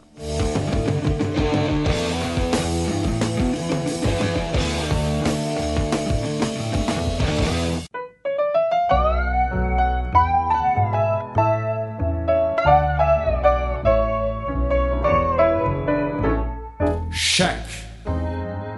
Y el cafillo donde estaba cuando caíste en desgracia, el que siempre acompañaba tus momentos de viudez. Luiz Lacalle Pou é eleito novo presidente do Uruguai. Então, semana passada. a Alguém. gente- é, é, não, a, a gente aqui falou: não, no Uruguai tá tudo bem e tal. Tá né? tranquilo. E aí, um outro alguém falou: só porque você falou isso, vai dar algum problema. Vai brotar um Godzilla no Rio da Prata. Foi quase um King Kong. Não chega. Eu sei porque você falou isso. É. Não chega a ser um Godzilla, nem um King Kong, mas a gente teve problemas na eleição uruguaia, né? Mas um, um problema, um problema do bem, um, problema, problema- demo- democrático. Pois é. Vamos Foi- lá. foi- tivemos uma, situa- uma situação inusitada. É, uma situação inusitada. Boa. Né? Domingo tivemos o segundo turno da eleição uruguaia. E o que aconteceu? A margem entre os dois candidatos, o Luiz Lacalle Pou, do Partido Nacional, do centro-direita, e o Daniel Martins, da Frente Ampla, de centro-esquerda, ela estava tão pequena, de cerca ali de 30 mil votos, que ah, tiveram que adiar o resultado. Por quê? Porque, como a eleição, como a margem era muito pequena, queriam fazer uma recontagem dos votos e tinha os, chama os 35 mil votos dos chamados votos observados. Né? Que, o que, que eram esses votos observados? Lembrando também que tivemos quase 37 mil votos em branco e 53 mil e meio votos anulados. Ou seja, é- é- essas duas categorias poderiam ter virado a eleição. Pois é. né? Então, ah, ah, é claro que ajuda muito o fato da população uruguaia ser relativamente pequena. Mas se um dia você, quando foi votar, pensou: nossa, se eu votar em branco, imagina que o outro candidato ganha por um voto.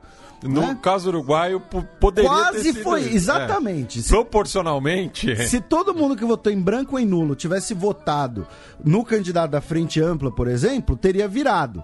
Né? Ou então, né, o, o- o contrário, se tivesse votado no Lacajepão, não tinha tido a, a- a recontagem. Não, e, e curioso assim que o, o, o site né, da, do, do TSE Uruguai, eu não, não lembro agora, acho que é o, o Conselho Eleitoral, enfim, é, tinha tanta gente ao redor do mundo de olho nessa eleição.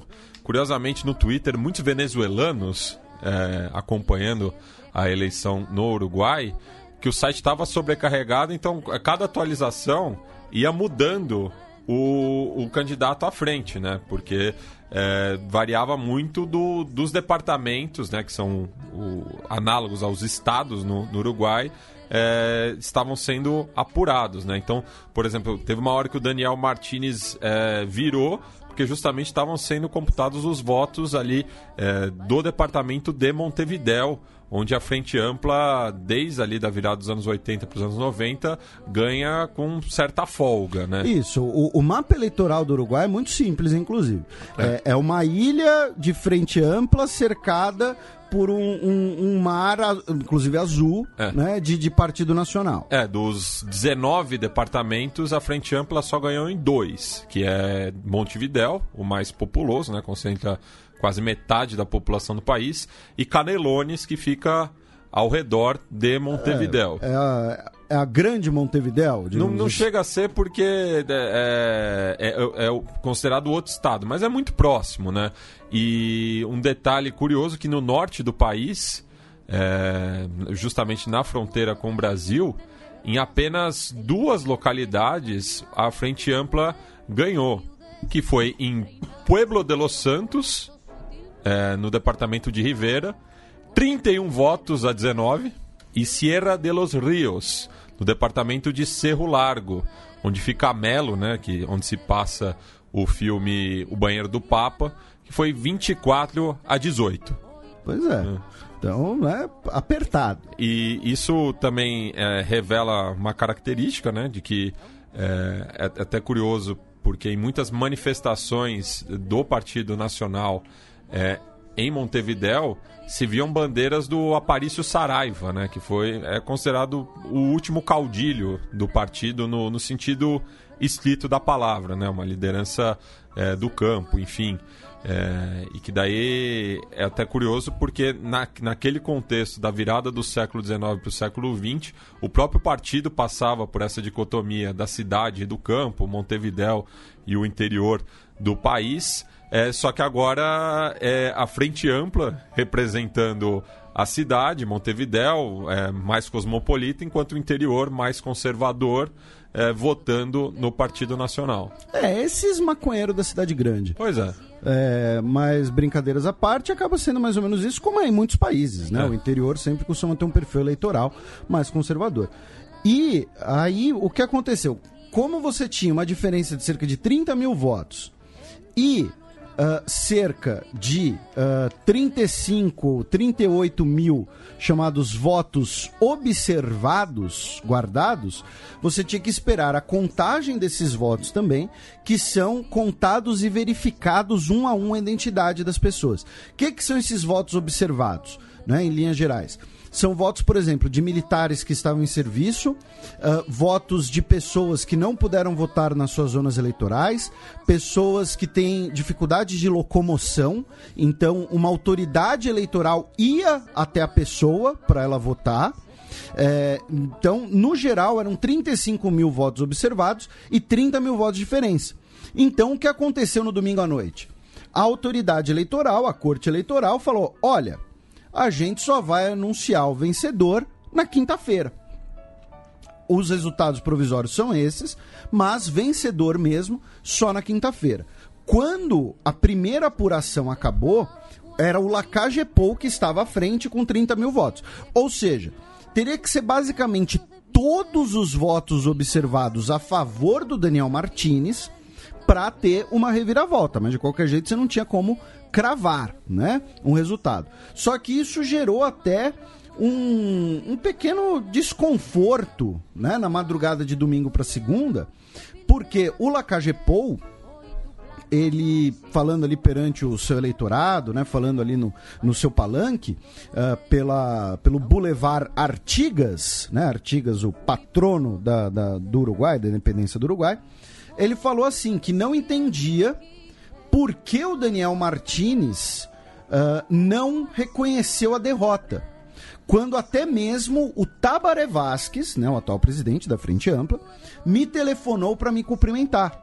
Né? Ele dizendo que, olha, não tem como declarar a vitória, mas, pô, 30 mil votos, é, é, eu tô na frente, não tem muito como né, mudar muito. Então ele meio que deu uma alfinetada né, de que, olha, o Martinez poderia ter reconhecido a derrota e eu já estava festejando.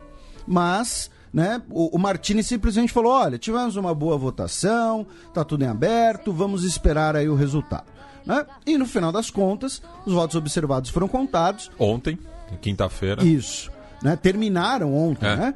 E aí o Lacagepou ficou, no final das contas, com 1 milhão 168 mil e 19 votos contra 1 milhão 139 mil e 353 votos do Daniel Martinez. Só que é bom lembrar uma outra coisa, que o maior partido da Câmara dos Deputados vai ser a Frente Ampla e o maior partido do Senado vai ser a Frente Ampla.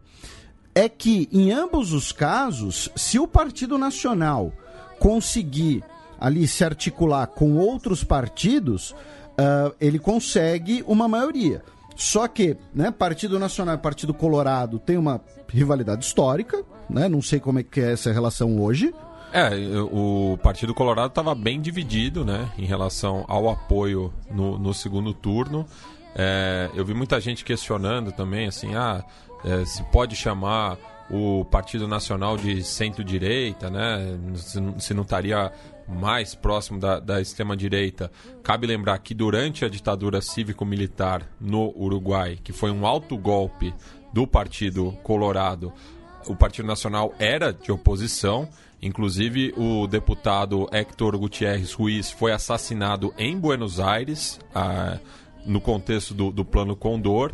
Então, é, não é um, não é só lá do passado distante que vem essa, essa rivalidade, né? Não, mas você você você falou que o Partido Nacional estaria mais à direita. Não, não te... o Partido Colorado que seria mais à direita. É, não, é que, que fica é, muita gente estava tentando rotular o Lacagepou como da direita ou da extrema-direita. Ah, e sim. Eu, eu acho que ele é do, da centro-direita. Sim, ah, é, entendi. justamente. Então, é. É, então estamos sintonizados. É. E aí sobra o Cabildo Aberto, que é o partido. Milico. É o partido do, do, do, Guido Manini Rios, que chegou a ser preso no governo Tabaré Vasquez, quando ele falou sobre a, a lei da Previdência dos militares uruguaios. Ele que era o. O, o, comanda o então comandante do Exército. Pois é. Né? E que é um partido. Uh, uh, que tem essa questão de um nacionalismo, uh, um artiguismo, segundo eles, e um saudosismo da ditadura militar.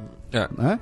Então, aí o que acontece? Na Câmara, o part... o... a Frente Ampla tem 42, Partido Nacional 30, Colorado 13, Cabildo Aberto 11, aí o Partido Popular tem um. É, o... que, é que teve um outro militar, um ex-militar, né? Do, filiado ao Partido Nacional, que foi preso por conta de declarações. É, de ameaça. De ameaça de morte, né? Isso. É. é. o Carlos Teixeira. Ele foi preso na quarta-feira. Ele, salvo engano, é um coronel aposentado. E ele disse que é, os líderes da Frente Ampa, se cometerem algum erro de atentar contra a segurança do Luiz Lacage Pou, as instituições da pátria ou Constituição por atrasar as eleições, vocês não terão a mesma sorte de 73, que é a data né, do, do, do golpe militar no Uruguai. Né? Então, e aí ele foi detido por essas ameaças uh, de, né, em relação à segurança. Ele chamou o Martini de retardado e o Vasques de imbecil no vídeo. Né? Então, assim, é aquela coisa, se você acha que chamar alguém de retardado, né? Então isso diz mais sobre ele do que o, o outra do, do, que as outras pessoas. E o Manini Rios também é, circulou um vídeo dele no WhatsApp no qual ele ameaçava os militares que votassem no Daniel Martinez, né, chamando de traidores. Só que eu não gostei de você ter trazido esse assunto porque você me interrompeu quando eu ia falar que tem mais um deputado na Câmara do Partido Ecologista Radical Intransigente. Ah, sim. Você não deixou falar do Partido Ecologista Radical Intransigente. Tá? Você foi intransigente. e no Senado, são 13 da Frente Ampla, 10 do Partido Nacional, 4 do Partido Colorado e 3 do Cabildo Aberto. Ou seja, a Frente Ampla, mesmo tendo perdido a presidência, ainda vai ser o maior partido do legislativo. Então, não sei se vai ter ali um, um presidencialismo de coalizão, né? Porque é o que você falou. O, o Lacagepou, ele é um cara de centro-direita. Ele não está muito próximo, assim, pelo menos ideologicamente, do Partido Colorado, muito menos do Cabildo Aberto. E, e, ele já declarou também que não vai derrogar né, a lei de aborto, a descriminalização da, da maconha. Então. É, e, e daí, e, e, era algo que o próprio Tabaré também é, enfrentava, assim, né? Porque é, apesar de ser o presidente do, do partido, que era a maioria no Congresso, ele tem um perfil muito mais conservador do que a base, né? Cabe lembrar que ele era contra a, a, a lei do aborto. É, mas mesmo assim. E, e, contra a liberação da maconha também, né? É, daí, daí, eu não me lembro. Porque, a, a porque, do aborto eu tenho certeza da ele maconha. É um, ele é um militante antitabagista, inclusive.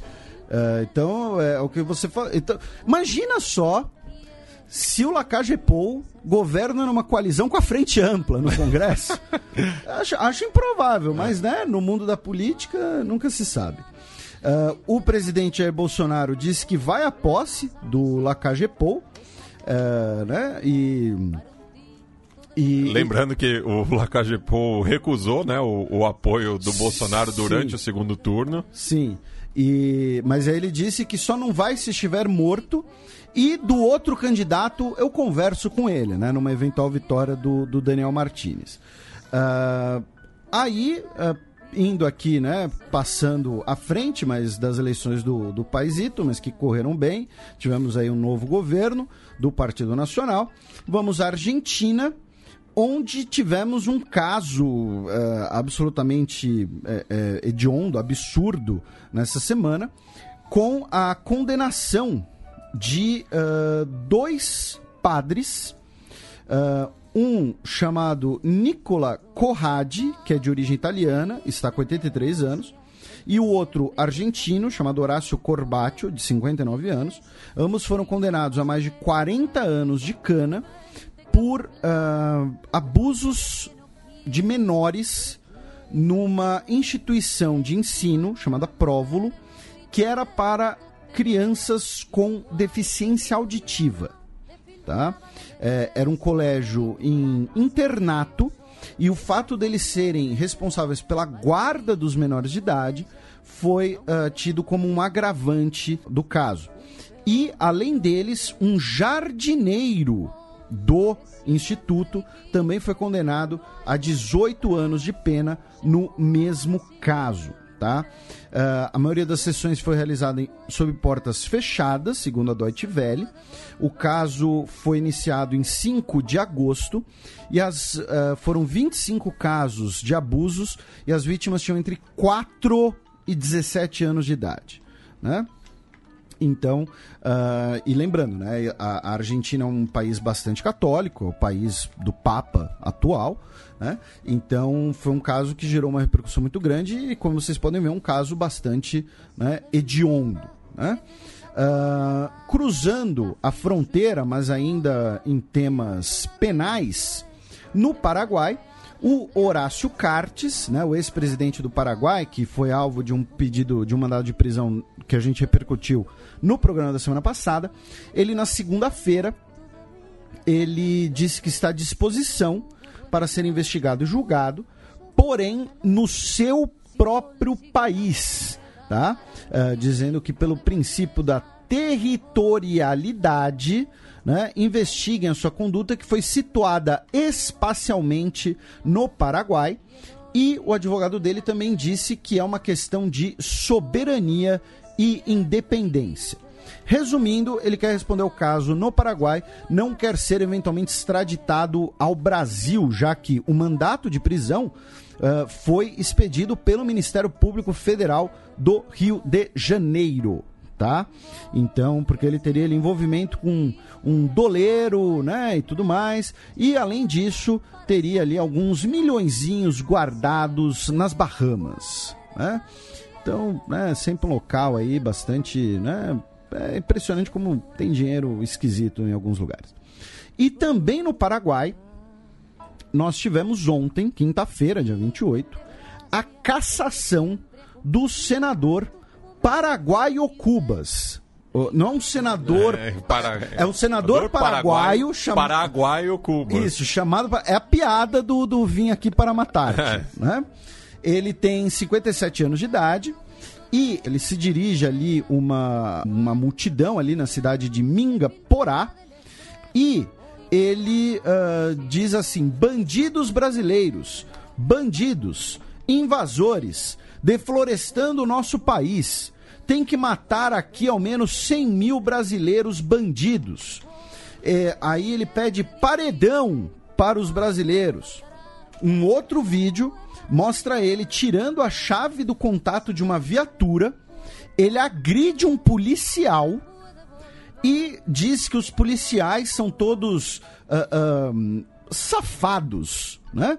Ah, digamos assim, corruptos que aceitam dinheiro dos brasileiros para proteger essas pessoas que destroem o nosso país.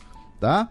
É, ele faz parte ali de um partido chamado Movimento Cruzada Nacional, que tem como uma das suas bandeiras justamente a repelir presença estrangeira no Paraguai. É, é- é curioso que assim, ele levanta essa bandeira à extrema-direita, né? Contra aí um, um contingente de 400 mil brasiguaios, né?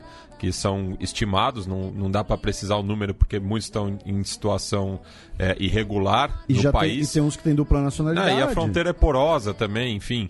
É, enquanto que o, o Exército del Pueblo Paraguaio, que é, é de extrema esquerda, tem uma, uma, retórica parecida daí com os latifundiários brasileiros, é, que na visão deles é, se apropriam das terras do povo paraguaio.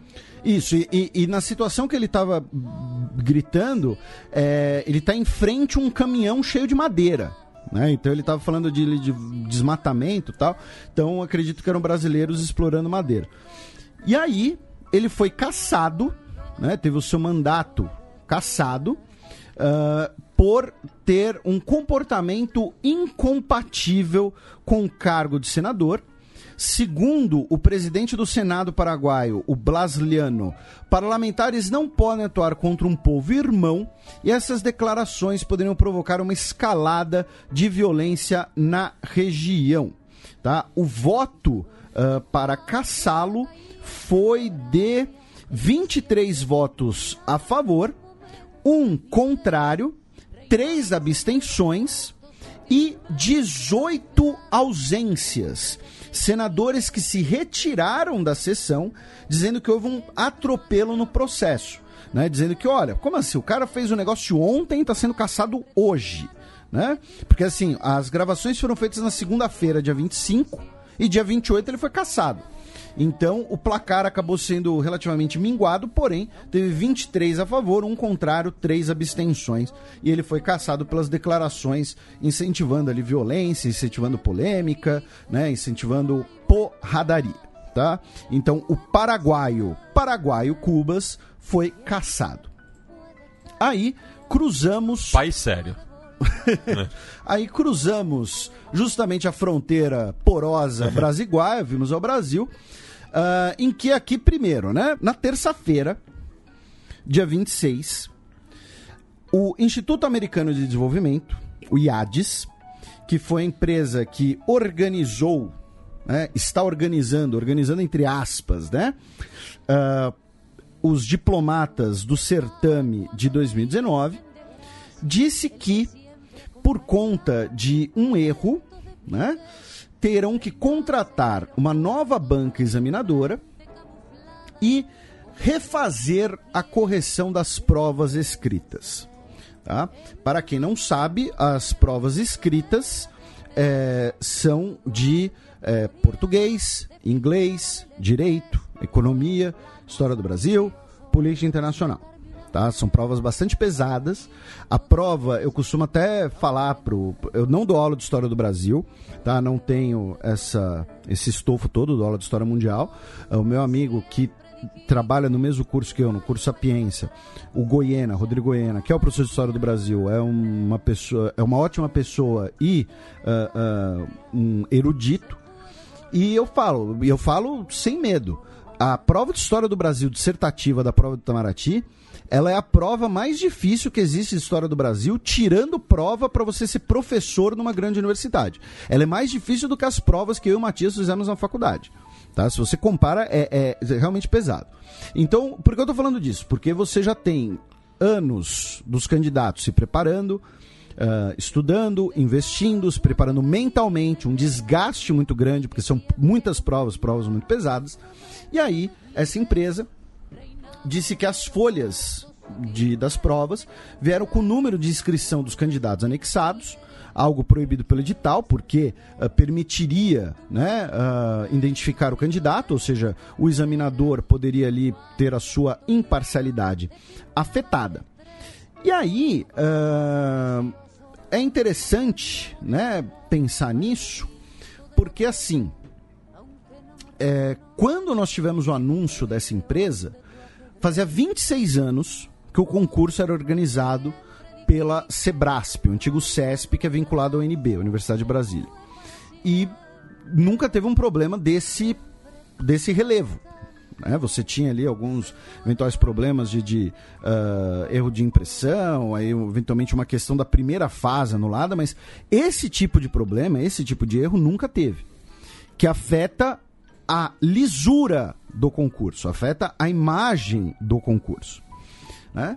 E aí, depois de 26 anos, no início do ano, a banca foi trocada, a banca organizadora foi trocada do uh, da CESP para essa empresa chamada IADES, que foi uh, fundada em 2009, segundo as informações né, uh, compiladas pelo perfil do detetive Pikachu, porém que depois eu verifiquei, até porque o nosso Guilherme Casarões, né, nosso querido Guilherme Casarões, também meu amigo e colega de trabalho, repercutiu, é, ela não tem registro na junta comercial do Distrito Federal, por exemplo, ela nunca tinha organizado uma prova de escopo nacional, ela teve um concurso anulado por uh, acusações de fraude, que foi um concurso para a Polícia Militar do Distrito Federal.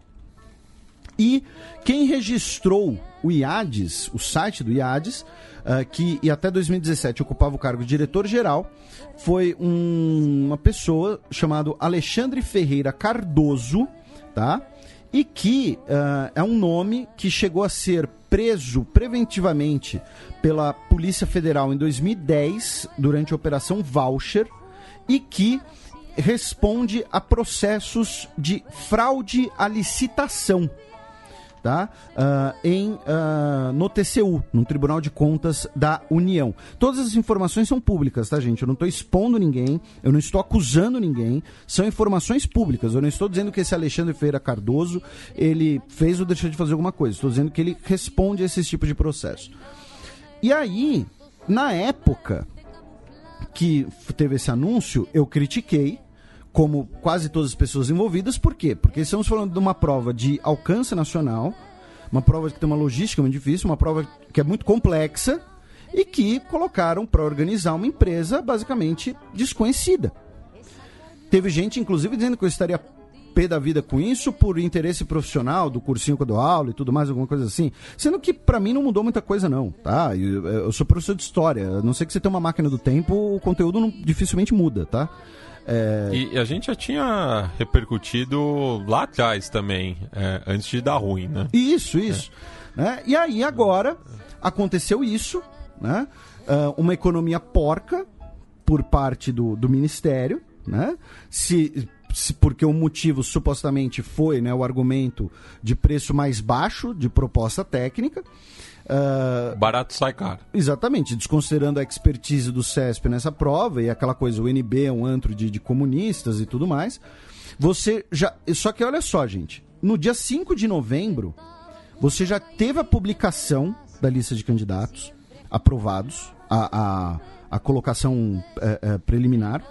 Você já teve a publicação dos espelhos das provas para recursos. Então é o seguinte: mesmo se você contratar uma nova banca para corrigir, você já tem como saber de quem é cada prova. Porque elas, esses espelhos de prova circulam, as pessoas, o, o aluno ele manda para professor para pedir sugestão de recurso, tem aluno que publica para ajudar outros candidatos. Ó, oh, gente, não vou passar mesmo, ó, oh, tá aqui, tô publicando para ver o que, que errou, o que, que acertou tal. Então, é, você tem agora uma situação extremamente dramática. Você tem gente que não sabe como é que vai ser o próprio né, o futuro. E é possível tá, que, ao fazer uma correção da mesma prova, as, você tenha gente que alegue justamente que, olha, espelho de prova já foi publicado, não tem como garantir a lisura desse concurso, você tem o, o, o, concurso anulado ou tendo que refazer pelo menos essa fase de prova. Ou seja, gente que teve que se deslocar, uh, tardes de estresse para fazer a prova e tudo mais. Então, é, assim, é, é, é, é surreal, gente. É um amadorismo, né? Que não tem, uh, uh, não tem como ser remediado. Tá? É, é, é, um concurso que, usando uma expressão que se tornou um meme por conta do futebol, né?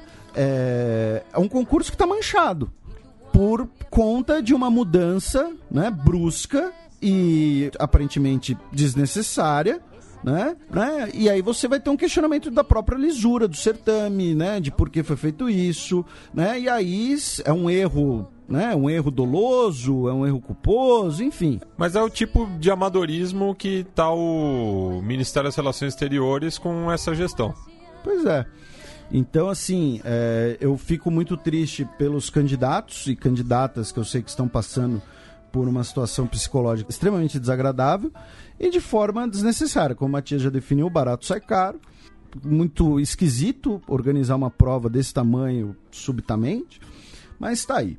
Também aqui no Brasil, a Comissão Arnes e uh, um coletivo de, de advocacia de direitos humanos né, mandaram uma nota informativa tá, ao Tribunal Penal Internacional para realizar investigações preliminares de indiciamento, uh, uh, de incitar genocídio e ataques sistemáticos contra a população indígena. Tá? É importante frisar que não é uma denúncia, não é uma denúncia formal, tá? Ainda, no mínimo, é um comunicado, tá? Como acontece várias vezes, como já aconteceu várias vezes, por exemplo, em relação ao Maduro, que a gente chegou até a repercutir aqui, que é o seguinte, agora a Fatu Bensudá, né, a promotora da, em, em Haia, ela vai pedir informações dos governos brasileiros, governo de outros países, Nações Unidas e tudo mais, para ver se nessa investigação preliminar tem subsídios para uma investigação formal, tá? Então assim, não é que o Bolsonaro ele é agora um réu que vai vir um, um, um, helicóptero invisível radar e vai pegar ele, vai levar para A e vai botar num, num, num tribunal, no, no, no assento do réu, alguma coisa assim, tá? É, é uma comunicação para solicitar uma investigação preliminar a incitar genocídio e ataques sistemáticos contra populações indígenas. Tá? Então, assim, é importante fazer esses esclarecimentos. É óbvio que para fazer esses esclarecimentos eu pedi aqui uma ajuda, uma consultoria à nossa querida ONU Lulu, porém ela disse que não tem muita coisa né, para ser comentada, que está sendo mais um. né? Estão uh, uh, um, tirando as coisas um pouco de, de proporção. Então, uh, sobre essa questão do TPI, é isso, certo? E finalmente, hoje, saiu notícia de que o Brasil convidou os representantes do governo interino boliviano para a cúpula do Mercosul, que vai ocorrer semana que vem, nos dias 4 e 5 de dezembro, em Bento Gonçalves. Né? Lembrando que uh, a Bolívia ela é um membro observador né, do Mercosul, está né, em processo de eventual entrada no Mercosul. Tá? Lembrando que é, nós temos uma divergência, inclusive, interna ao Mercosul.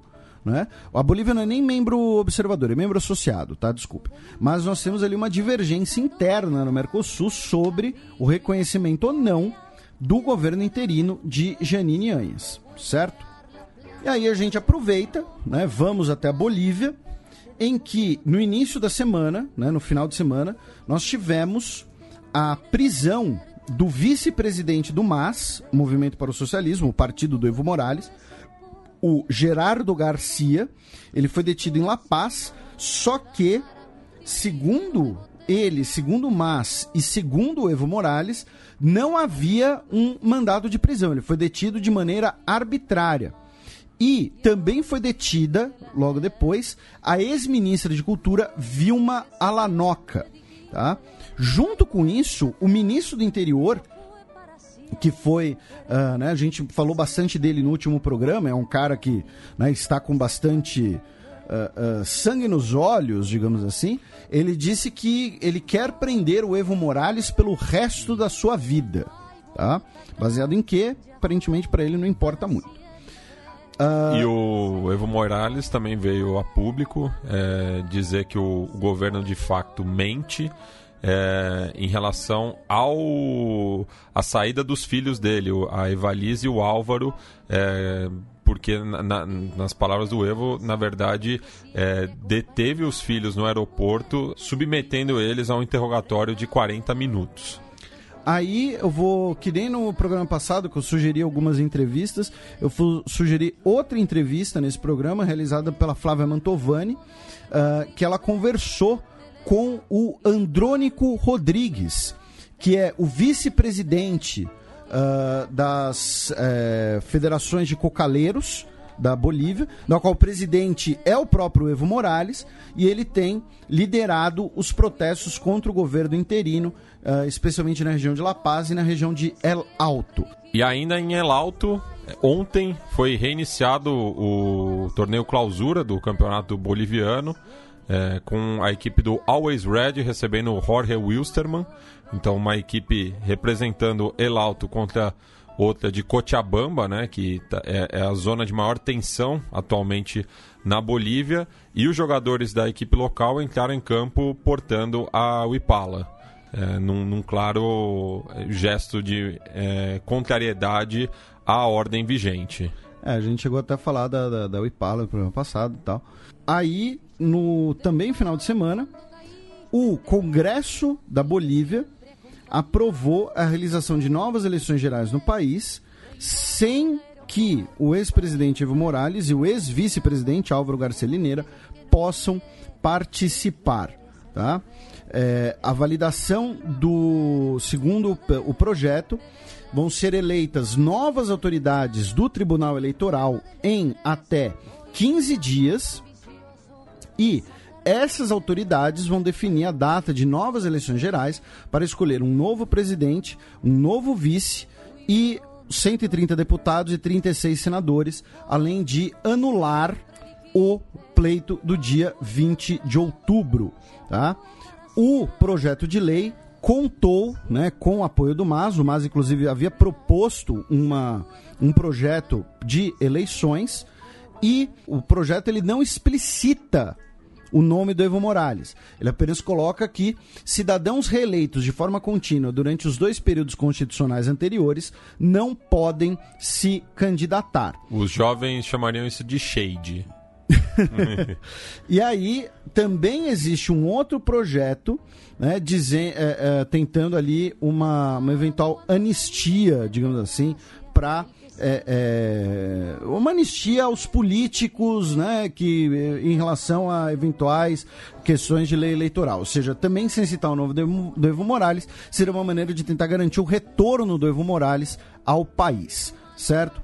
Isso no uh, final de semana. E ontem é, o comandante departamental da Polícia de Santa Cruz, o coronel Miguel Mercado, apresentou uma nova unidade policial chamada Centro Especial Antiterrorista, que contará com 80 efetivos é, para a tarefa de evitar atos de terrorismo ou sedição no país, né? Só que é aquela coisa, né? Quem define o que é terrorismo é, em relação à perseguição política. Né? É, e aí também no final de semana, o ministro do interior, que a gente mencionou agora há pouco, Arturo Murilo, disse que sete militares foram sequestrados e os seus armamentos roubados.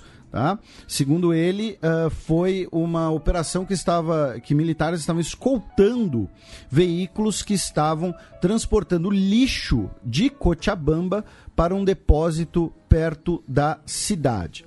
Nessa semana, no plano exterior, a Bolívia reestabeleceu laços diplomáticos formais com Estados Unidos e Israel né? O, a Bolívia estava sem relações com Israel desde 2008, né? quando a gente teve uh, a, a guerra de Gaza, né? às vezes é chamada assim, e que uh, o presidente, o então presidente Evo Morales, né? ele rompeu as relações com Israel em protesto aos ataques israelenses na faixa de Gaza e uh, as relações com os Estados Unidos estavam fechadas desde quando a Bolívia expulsou uh, agentes dos Estados Unidos dentro do país, dizendo que estavam tentando organizar uh, alguma operação de sabotagem que iriam uh, comprometer o próprio governo boliviano. Aí a gente da Bolívia, a gente passa ali pelo Peru rapidamente, já que essa semana, na segunda-feira, o Tribunal Constitucional do Peru aceitou um recurso que pedia a libertação da Keiko Fujimori, né, a filha do ex-ditador, hoje a principal liderança da oposição e que teria recebido ali mais, um, mais ou menos um milhão de dólares para a caixa 2 da sua campanha presidencial, daquela construtora brasileira né, que manda aqui em toda a região, como a gente vê nos últimos anos, a Odebrecht. Né? E aí a, o pedido foi aceito, ela foi liberta né? E não sei agora como é que vai ser o papel político dela, se, se existe algum comprometimento, porque foi uma, um caso de uh, libertação enquanto ela não termina de responder o processo, porque ela havia sido presa em outubro como prisão preventiva, já que havia o risco de obstrução de justiça né, uma, uma retórica muito parecida com alguns pedidos de prisão preventiva de lideranças políticas aqui no Brasil, já que ela havia sido presa uh, preventivamente em outubro, sob risco de obstrução de justiça, né, um mecanismo que também muitas vezes é utilizado aqui no Brasil uh, para prisão de investigados por corrupção, a não ser que essa pessoa seja o Antônio Garotinho, que aí ele, ele consegue se, se safar. Aí a gente do Peru vai para Colômbia, onde a semana foi bastante tensa. Hoje, sexta-feira, dia 29, estamos com protestos em Bogotá pelo nono dia consecutivo. Justamente quando a gente estava terminando de gravar a edição da semana passada, a gente já estava anunciando os toques de queda em algumas das localidades da capital colombiana, né? Na sexta-feira, o jogo entre Independente Santa Fé e Deportivo Cali foi adiado para o domingo, inclusive uma partida de exibição do Roger Federer que foi cancelada também. E por conta da repressão do Esquadrão Móvel de Antidistúrbio, o ESMAD, um jovem de 18 anos é, chamado Dylan Maurício Cruz Medina, foi morto, né? É, inclusive a Defensoria do Povo é, manifestou a preocupação por conta do uso desmedido da força é, e cobrou né, a, o respeito aos direitos humanos. E aí, ontem, quinta-feira, nós tivemos o Comitê Nacional de Greve na Colômbia, que é formado por lideranças dos movimentos que é, é, né, que compõem essa greve, porque não são apenas protestos, nós também temos um cenário de greve em diversos setores colombianos, uh, apresentou ontem né, uma lista de condições para o presidente Ivan Duque para o restabelecimento da mesa de diálogo. Por quê? Veja que eu estou indo de trás para frente, né? Porque como está tendo protesto hoje, né?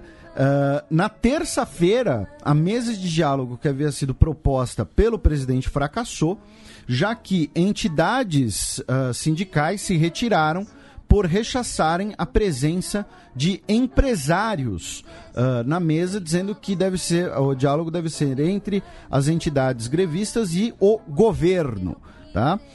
Só que não é apenas essa questão de diálogo ou falta de diálogo entre manifestantes, grevistas e governo.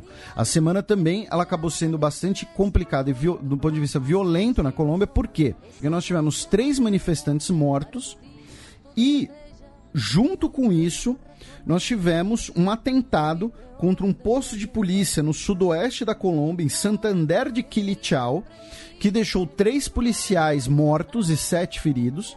Segundo o governo, o ataque não teve Uh, relação com as manifestações. Muito provavelmente foi uma obra do ELN, o Exército de Libertação Nacional. Porém, né, acabou contribuindo para a atenção, para um noticiário bastante complicado. Tivemos centenas de feridos e uma centena de presos no final de semana. E também nas últimas rodadas do campeonato colombiano, que estavam nos dois quadrangulares semifinais, é, várias palavras de ordem foram gritadas contra o governo Ivan Duque, é, principalmente ontem, quando o América de Cali venceu o Independente Santa Fé e a torcida do clube calênio cantava Duque Paraco, el pueblo está veraco, que seria algo como Duque miliciano, né? Paraco é uma abreviatura de paramilitar. É, o povo tá putaço. e fazendo esse paralelo com o futebol, a gente vai para o Chile agora, no qual o Conselho de Presidentes dos clubes filiados à Associação de Futebol Profissional é, decidiram pelo final do campeonato e as coisas como estão. Então a Universidade Católica foi aclamada bicampeã, não vai ter nem rebaixamento nem acesso, o que deixou os clubes da segunda divisão berracos também. Aí, uh, também né, no Chile, no início da semana, segunda-feira, o presidente Sebastião Pinheira disse que o projeto de lei proposto pelo seu governo, uh, que foi enviado ao Congresso, pretende colocar tropas das Forças Armadas no país apenas para resguardar a infraestrutura crítica. O projeto foi criticado né, pelos manifestantes, pela oposição, dizendo que seria colocar o exército nas ruas de novo, mesmo com as denúncias de violência. Já o presidente disse que apenas vai proteger a infraestrutura crítica para evitar é, situações de sabotagem ou comprometer o país perante ameaças de desastres naturais, né? E como a gente sempre fala aqui, terremoto no Chile é, eles chamam de terça-feira, né? Um, depois, uh, o, o próprio Pinheira pediu urgência na quarta-feira, né, para a votação desse projeto. Na quarta-feira, na própria quarta-feira, o Pinheira uh, realizou uma, também uma reunião do seu governo no Palácio de La Moneda, que durou cerca de uma hora e meia, e aí ele chamou né, uma, uma coletiva de imprensa apresentando a sua agenda de segurança, que seria uma lei contra uh, o uso de máscaras e capuzes, uma lei anti-saque, e uma lei anti-barricadas, junto com a de proteção da infraestrutura crítica do país pelas Forças Armadas. Né? Uh, o Pinheira disse que a violência está causando um dano que pode ser irreparável ao corpo e à alma de nossa sociedade, que significou dolorosas perdas de vidas humanas, muitas pessoas feridas e destruindo sonhos e projetos de vida de muitas pessoas de nosso país. Tá? O Miguel Crispe, deputado da Frente Ampla, ou seja, da oposição, disse que todos compartilhamos o diagnóstico do presidente, rechaçamos a violência sem dúvida, porém o presidente continua repetindo as mesmas propostas desde o início e nada muda. Ele tenta transferir a responsabilidade ao Congresso propondo um aumento de penas a delitos que já existem. O né? uh, que, que ele quis dizer isso? Porque assim, não, você não precisa de uma lei anti-saque. Você saquear um supermercado já é crime. Né? Uh, uh, Parece o pacote contra crime de um é, certo é, ministro. É, aqui no Brasil, né? Você fala em lei anticrime, porque se isso é crime, já é crime. Existe o Código Penal. Mas. Uh, lembrando que no caso chileno, o, uh, o Pinheira já disse, né, já falou da Constituinte, a gente falou disso no programa passado, tá? Para você que é ouvinte novo ou pulou o programa passado, uh, teremos ano que vem uma votação sobre como deverá ser realizada uma, uma mudança constitucional no Chile, tá? Se a partir do Congresso ou se a partir da eleição de um poder constituinte desde o início.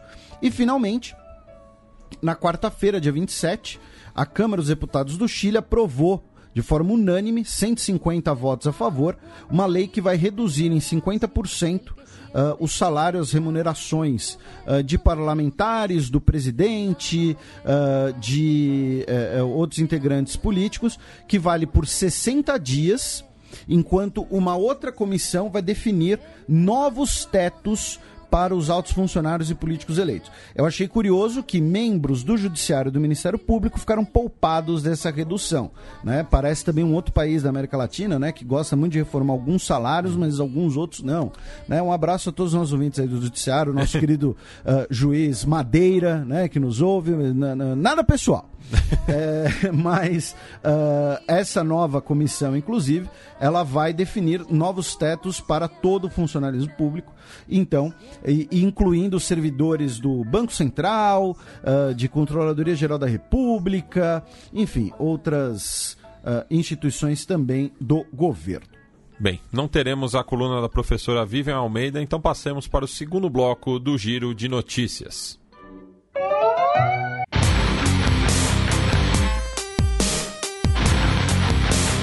Giro de notícias.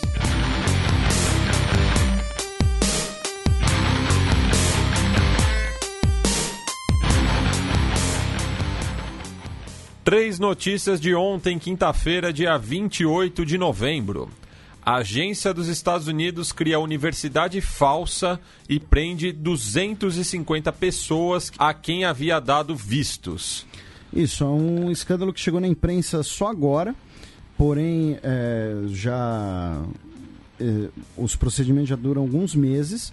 É, foi uma matéria do Washington Post dizendo que a agência de imigração e alfândega, né, a ICE, eles criaram uma universidade chamada Farmington University, que é uma universidade falsa, tá? que visava atrair universitários nascidos no exterior que estavam tentando permanecer nos Estados Unidos com vistos possivelmente legais. Ou seja, o cara já estava nos Estados Unidos, já estava numa situação irregular, e aí ele procurava essa universidade aí para dar um. dar uma. Né, tentar manobrar ali o, o, o sistema. É uma armadilha, né? Sim, É. sim.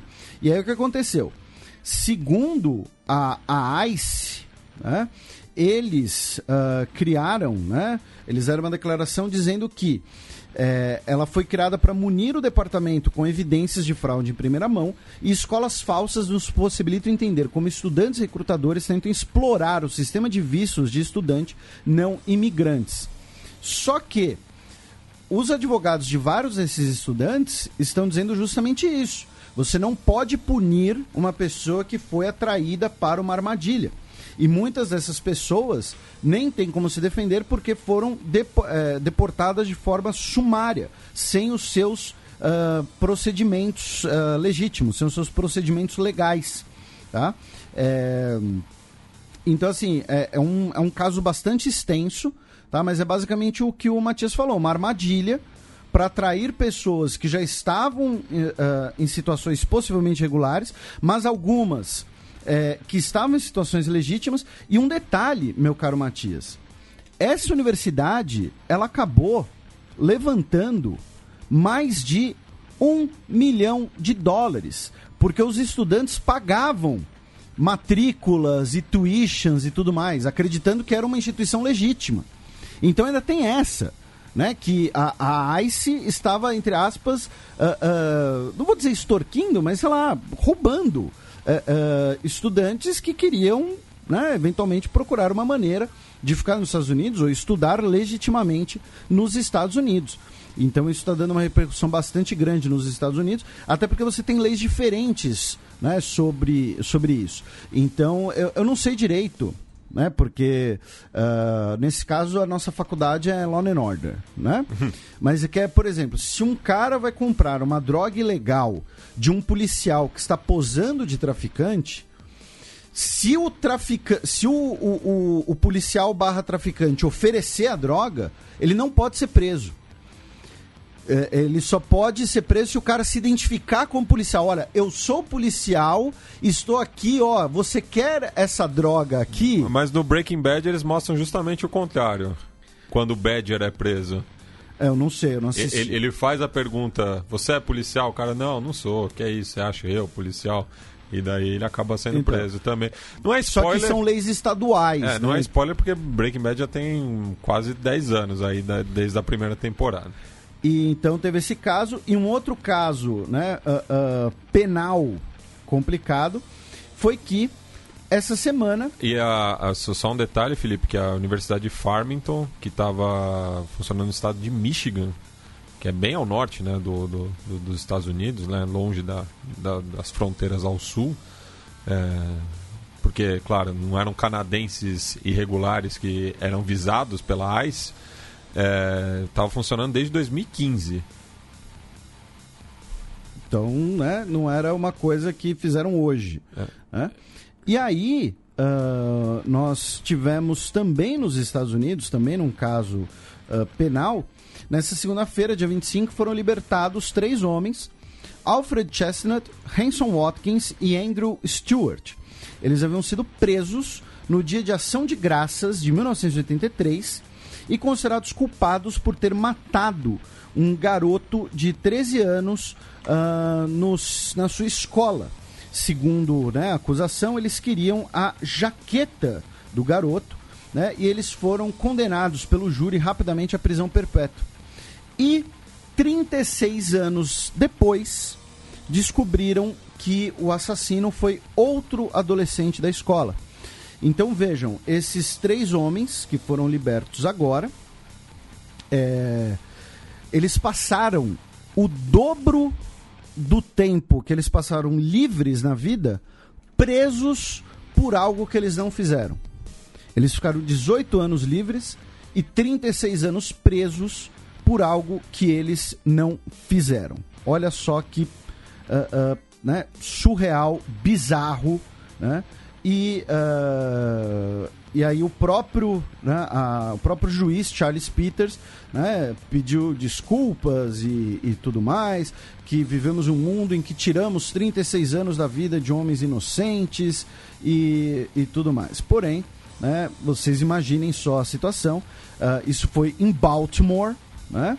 E uh, se destaca né, pelo pela idade que eles tinham quando foram presos e voltou a levantar também discussões de racial profiling, né, de, de estereotipação racial, já que os três hoje homens, então garotos, são negros, né, e eles teriam se, né, foram aí declarados culpados, né, por um crime que eles não cometeram. Sudão dissolve antigo partido do ditador. Isso, o partido né, que era do uh, Omar Bashir, foi dissolvido, né, junto aqui com uma série de, de novas leis que também eh, foram eh, anularam também, por exemplo, as regulações de comportamento público feminino, né? Que é como questão do, do véu e, e né, questões ali de, de fiscalização de, de roupas né, que tem que ser modestas, e tudo mais. E isso está sendo comemorado, visto ali como um passo né, rumo a, de fato, uma democratização da sociedade, uma maior liberalização da sociedade sudanesa. Abaixa o volume porque lá vem o fucking double breaking news. Premier do Iraque anuncia renúncia após pressão de líder xiita e manifestações. Nós tivemos uh, ontem uh, o consulado do Irã incendiado na cidade de Najaf, que é uma das principais cidades xiitas do Iraque, e uh, tivemos 45 pessoas mortas ontem pelas forças de segurança do Iraque por conta desse incêndio, dessa tentativa de, de saque da, da, da região e tal. E aí hoje, né, o agora ex-premier Adel Abdul Mahdi anunciou que vai renunciar perante o parlamento, né, depois de justamente essas manifestações. E um dos principais líderes xiitas do país, que, embora xiita, ele uh, não é, digamos assim, muito próximo do Irã, ele é considerado ali uma liderança política uh, independente, digamos assim, uh, pressionou a comunidade xiita e pressionou né, o próprio governo iraquiano né, de que isso deve, essa questão de, de, da repressão e tudo mais, deve ser revista. Né, já estamos falando ali de uma centena de mortes, pelo menos 400 pessoas mortas no Iraque nos últimos meses. A gente já comentou aqui que o Iraque está à beira de uma guerra civil, que na verdade vai ser também uma guerra ali uh, por procuração entre Irã e Arábia Saudita e o Iraque fica no meio, né, justamente. E o Iraque tem uma sociedade uh, uh, dividida entre sunitas e xiitas, além dos curdos com autonomia no norte. Então, o premier do Iraque anunciou que vai renunciar, colocando mais um ingrediente nessa crise. Esfaqueamento em Londres deixa ao menos dois mortos em ato terrorista. Isso, tivemos um ataque em London Bridge, que foi classificado pela polícia como ataque terrorista. Duas pessoas ficaram mortas, três pessoas ficaram feridas e o agressor que está, carregava no seu corpo um explosivo falso, ele foi morto pela polícia. Tá? Ele ainda não teve a identidade divulgada, porém ele já havia cumprido pena por é, ligação com movimentos terroristas. Tá? É, isso tudo foi hoje, como eu disse, foi agora tarde. Né? É, então, algumas coisas talvez já tenham sido divulgadas, mas a gente não conseguiu colocar no roteiro. E também falando nisso, segundo as pesquisas de opinião no Reino Unido, né, falando em Reino Unido, uh, o Boris Johnson está bastante à frente do Jeremy Corbyn e as previsões colocam que o Partido Conservador conseguiria até cerca de 350 cadeiras, o que seria o seu melhor resultado desde a eleição da Margaret Thatcher em 87. tá? Uh, novamente, a gente sempre repercute pesquisas eleitorais aqui, mas a gente não tem como fazer as nossas próprias pesquisas. Então, não nos culpem, tá? Se, se, uh, uh, se o resultado não foi concretizado, sei lá. E até porque ainda tem, né, duas semanas e meia, né, até as eleições, então até lá ainda vai, vai correr alguma coisa. Lembrando que no último atentado terrorista na London Bridge teve aquele torcedor do Millwall que foi para cima do, dos terroristas, né? Isso, né? É. na porrada. Na porrada, é, porque o, o, o Millwall tem aquele mote de ninguém gosta da gente e a gente não liga. Então... e, e, o cara foi, inclusive, dizendo, ah, is Millwall, é, alguma coisa assim. Bem, passemos agora para a premiação que não altera a cotação da libra esterlina, mas a gente gosta de tirar onda mesmo assim.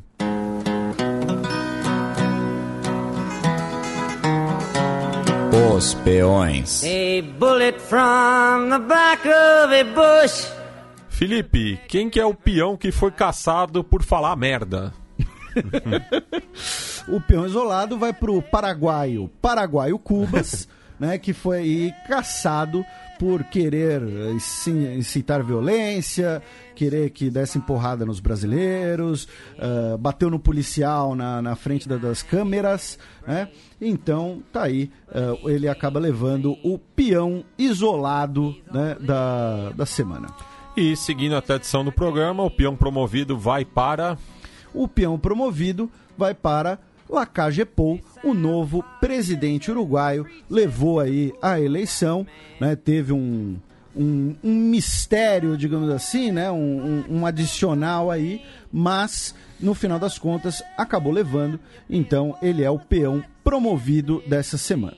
Bem, passemos agora para as dicas culturais. Is used it is plain for the politician's gain as he rises to fame and the poor white remains on the caboose of the train. So it ain't him to blame. He's only a pawn in their game.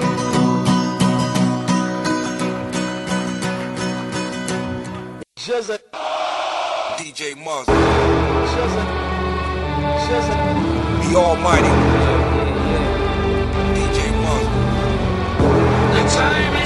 Sétimo selo.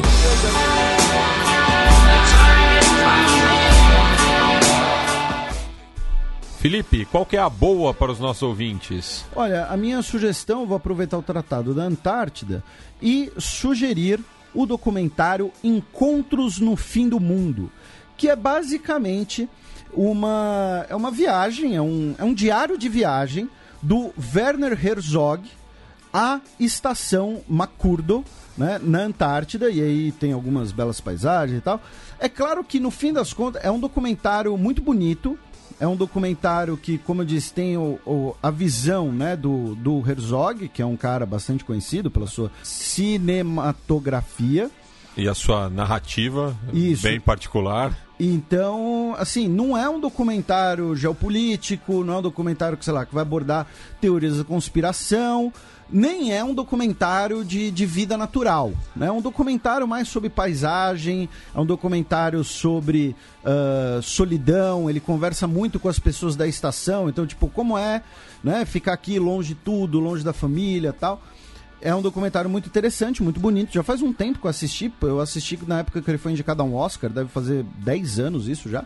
Mas, então, é a minha uh, dica cultural para esse fim de semana. Especialmente se tiver calor. Aí você assiste, né? E vê lá todo aquele gelo e, e dá uma refrescada. Bem, eu tenho duas dicas. Uma é o artigo Blancos Caudilhos versus Blancos Doutores, um partido dividido entre fronteira e porto no Uruguai de 1890, da Ana Luísa Sete Hexigel. Espero que a pronúncia esteja correta, que foi publicado é, na revista de Estudos Ibero-Americanos da PUC do Rio Grande do Sul é, em junho de 2008. Está disponível lá na Biblioteca Digital do Tribunal Superior Eleitoral. O link vai estar tá na postagem do Xadrez Verbal. E na Feira do Livro da USP, a minha esposa acabou comprando um livro é, infanto-juvenil chamado Para Onde Vamos, é, do Jairo Buitrago e do Rafael Yokteng. é, que trata da, da questão da migração é, sob a perspectiva de uma criança, né? Inclusive tratando né, dos coiotes, do trem da morte, enfim, é um trabalho muito bom e que dá para, é, principalmente para os professores, é, trabalharem essa questão em sala de aula. Felipe, considerações finais, recadinhos? Isso, pegando aqui no, né, no nosso último programa, é, tivemos né, muita gente comentando, a gente até mencionou né, a história da bandeira uh, dinamarquesa, né, que ela teria caído do céu durante a batalha, né, então... Uh, quem falou isso, por exemplo, foi o Juliano Souza dos Passos, né? E ele disse, ele que mora né, na, na Jutilândia, ele disse que a bandeira ela é muito eh, adorada pelo dinamarquês, ela é muito, ela é utilizada inclusive em festas pessoais, por exemplo, casamentos, esse tipo de coisa. Né?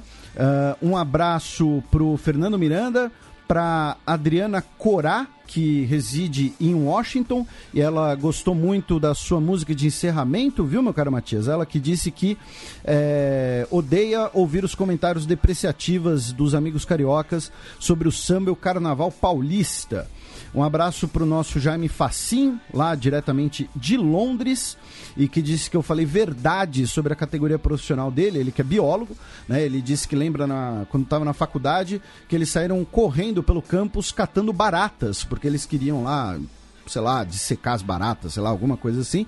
Então, esse tipo de coisa, esse tipo de doideira, né? Um abraço para o Arthur Alves, que recomendou o documentário Coconut Revolution, que fala dos protestos em Bougainville contra a mineradora uh, Rio Tinto. Né, que lembrando que agora, nesse final de semana, teremos a segunda etapa do, do, do voto em Bougainville. Uh, um abraço. O Gabriel Ded também indicou no Twitter. Um abraço para o Rafael Berti. A Fuia Corley, ela disse que as imagens do do cortejo fúnebre na Bolívia não tem apenas fotos, mas também tem vídeos. Tá?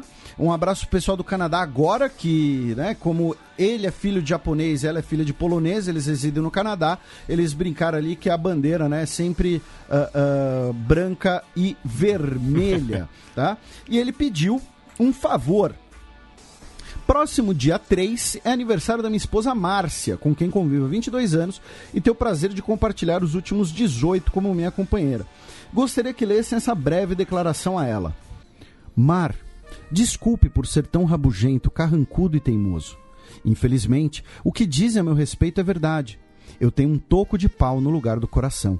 Mas isso acontece porque eu tive que colocar algo no lugar quando eu te dei o meu. Feliz aniversário e muito obrigado por estar ao meu lado por todo esse tempo. Massaro. Então tá aí o, a declaração de amor né, do, do Canadá agora, porque ele, né, ele não, não disse o nome dele. Massaro. Massaro não é alguma expressão japonesa? Não, é o nome dele. Ah, tá, então tá. uh, um abraço pro Fabiano, um abraço pro Pedro Vanucci Trindade, para o Anselmo Blanco Rodrigues, que perguntou por que não tem os fronteiras antigos nos agregadores. Porque muitos agregadores têm um limite de feed, né? Então, programas muito antigos acabam ficando de fora. Peço desculpas. Mas todos estão disponíveis tanto no site da Central 3 quanto do Xadrez Verbal. Essa Isso. é uma pergunta recorrente que fazem. É... Então, tá aí a resposta. O Newton Branco, um abraço para ele, que a gente acompanha ele quando ele vai para academia. Um abraço para o Gabriel Bom, né, do, do, antigo, do antigo Giscast. Que né, é nosso que, apoiador. Que também falou de, sobre bandeiras nórdicas e tudo mais. Um abraço para Elias Sargos, que gostou que a gente desvendou as relações entre impeachment do Trump e o Adam Sandler. Um abraço pro Arthur Gonzaga de Ávila, que é de Rondonópolis, Mato Grosso, e que a gente acompanha ele nas pedaladas de 40 quilômetros. E se mais alguém quiser entrar no grupo, é só avisar que ele está aceitando companhia. Então você ouvinte que pedala na região de Rondonópolis, uh, escreve lá ou vai no, no, no último post que tem o recado do Arthur Ávila. Né? Um abraço para o Lucas Faria, que é brasileiro residente em Portugal. Uh, um abraço para Raíssa, que pediu para mandar um beijo ao Carlos, dizer que ela o ama e que é o amor da vida dela. Né? E ela agradece a gente pelo empenho com Fronteiras e o repertório. Um abraço ao Fabrício Carraro, que reside em Barcelona, que também está de saco cheio de eleições na Espanha. E a Michi Seixas, ela pediu é, duas observações, né? A primeira é que o nome do fundador do Barcelona, o sobrenome, no caso, do fundador do Barcelona é Gamper, não Gramper, como eu tinha falado. E ela discordou um pouco, né, é, da minha crítica ao mês que um clube, né? Ela disse, por exemplo, que no último dia 14 de outubro, a primeira instituição catalã é, a emitir um parecer contra a sentença dos presos políticos foi o Barcelona, uma decisão arriscada do presidente Bartolomeu, é, porém na linha do, do mote do clube. Né? E a temática independentista da Catalunha divide a sociedade é, e, estando em cima do muro, você não agrada nem um lado nem o outro. Porém, o, nas palavras dela, o Barça tem fãs no mundo todo e muitos deles estão cansados dessa temática, muitos que não são independentistas e só querem saber de futebol. Ela diz que o Pega para Capar deve vir em 18 de dezembro, já que a plataforma Tsunami Democratic abertamente agendou convocatório de manifestações pró-independência para o clássico no Campinou. Ela manda um abraço forte de uma fã mais culé do que a gente poderia imaginar, ela que mora em Barcelona. Bem, e queria agradecer ao ouvinte Rodrigo Santaeja, que presenteou tanto a mim quanto ao Felipe com um livro de autoria dele, Intelectuais em Movimento, o Grupo Comuna e a Construção da Hegemonia Antineoliberal na Bolívia. É, ele pediu desculpas ao, ao, do Felipe que não veio com dedicatória. O meu veio, sendo assim, eu não posso vendê-lo num sebo. É... E queria agradecer todo o pessoal da Mídia Ninja que me recebeu na, no último sábado, lá no festival que eles estavam organizando no Cambuci, no qual eu participei de uma mesa sobre podcasts é, com o, as minas que tocam a Musonas e também com a Cris da Meteora. É um papo muito bacana, então agradeço aí ao Irá, ao Felipe, a Larissa, a Lisa, o Thales e o Capilé pelo convite. É, e também queria agradecer que ontem, quinta-feira, eu estive lá na Unicamp falando com os alunos do Atila, do curso de divulgação científica dele.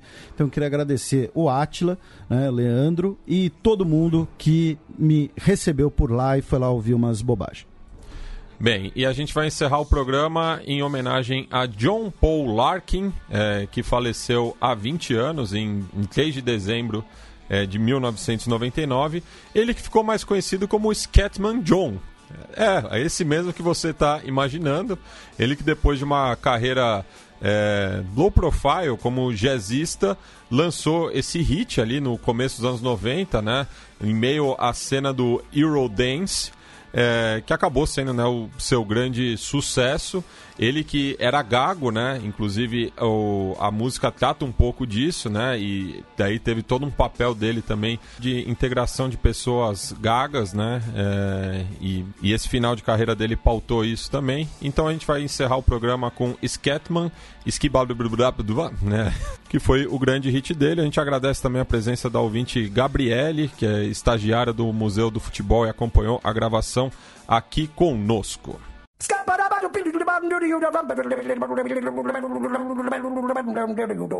I'm a scat man.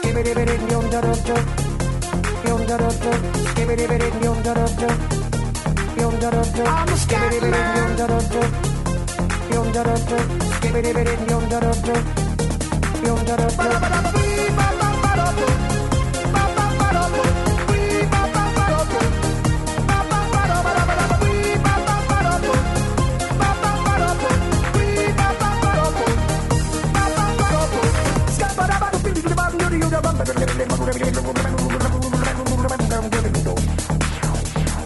Everybody stutters one way or the other, so check out my message to you. As a matter of fact, I don't let nothing hold you back. If the scat man can do it, so can you. Everybody's saying that the scat man stutters but does and never stutter when he sings. But what you don't know, I'm gonna tell you right now that the stutter and the scat is the same thing. Yo, I'm the scat man. Where's the scat man? I'm the scat man. Why should we be pleasing any politician reasons who would try to cheat the seasons if they could?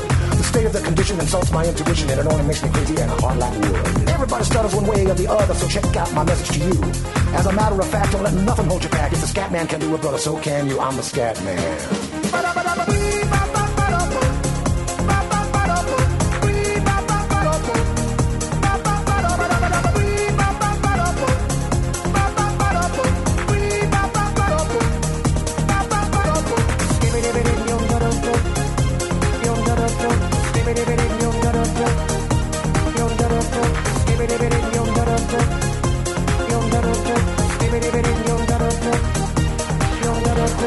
Everybody stutters one way or the other, so check out my message to you. As a matter of fact, I don't let nothing hold you back. The scat man can do it, so can you. I hear you all asked out the meaning of scat, while I'm the professor and all I can tell you is why you're still sleeping, the saints are still weeping, because things you call dead haven't yet had the chance to be born. I'm the scat man.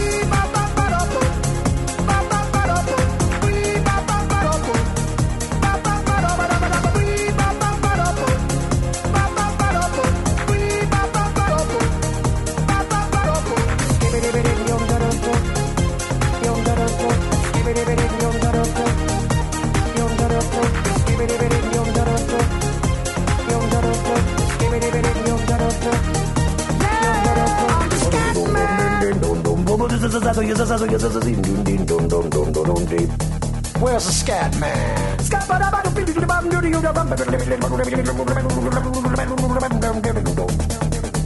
I'm the scat man.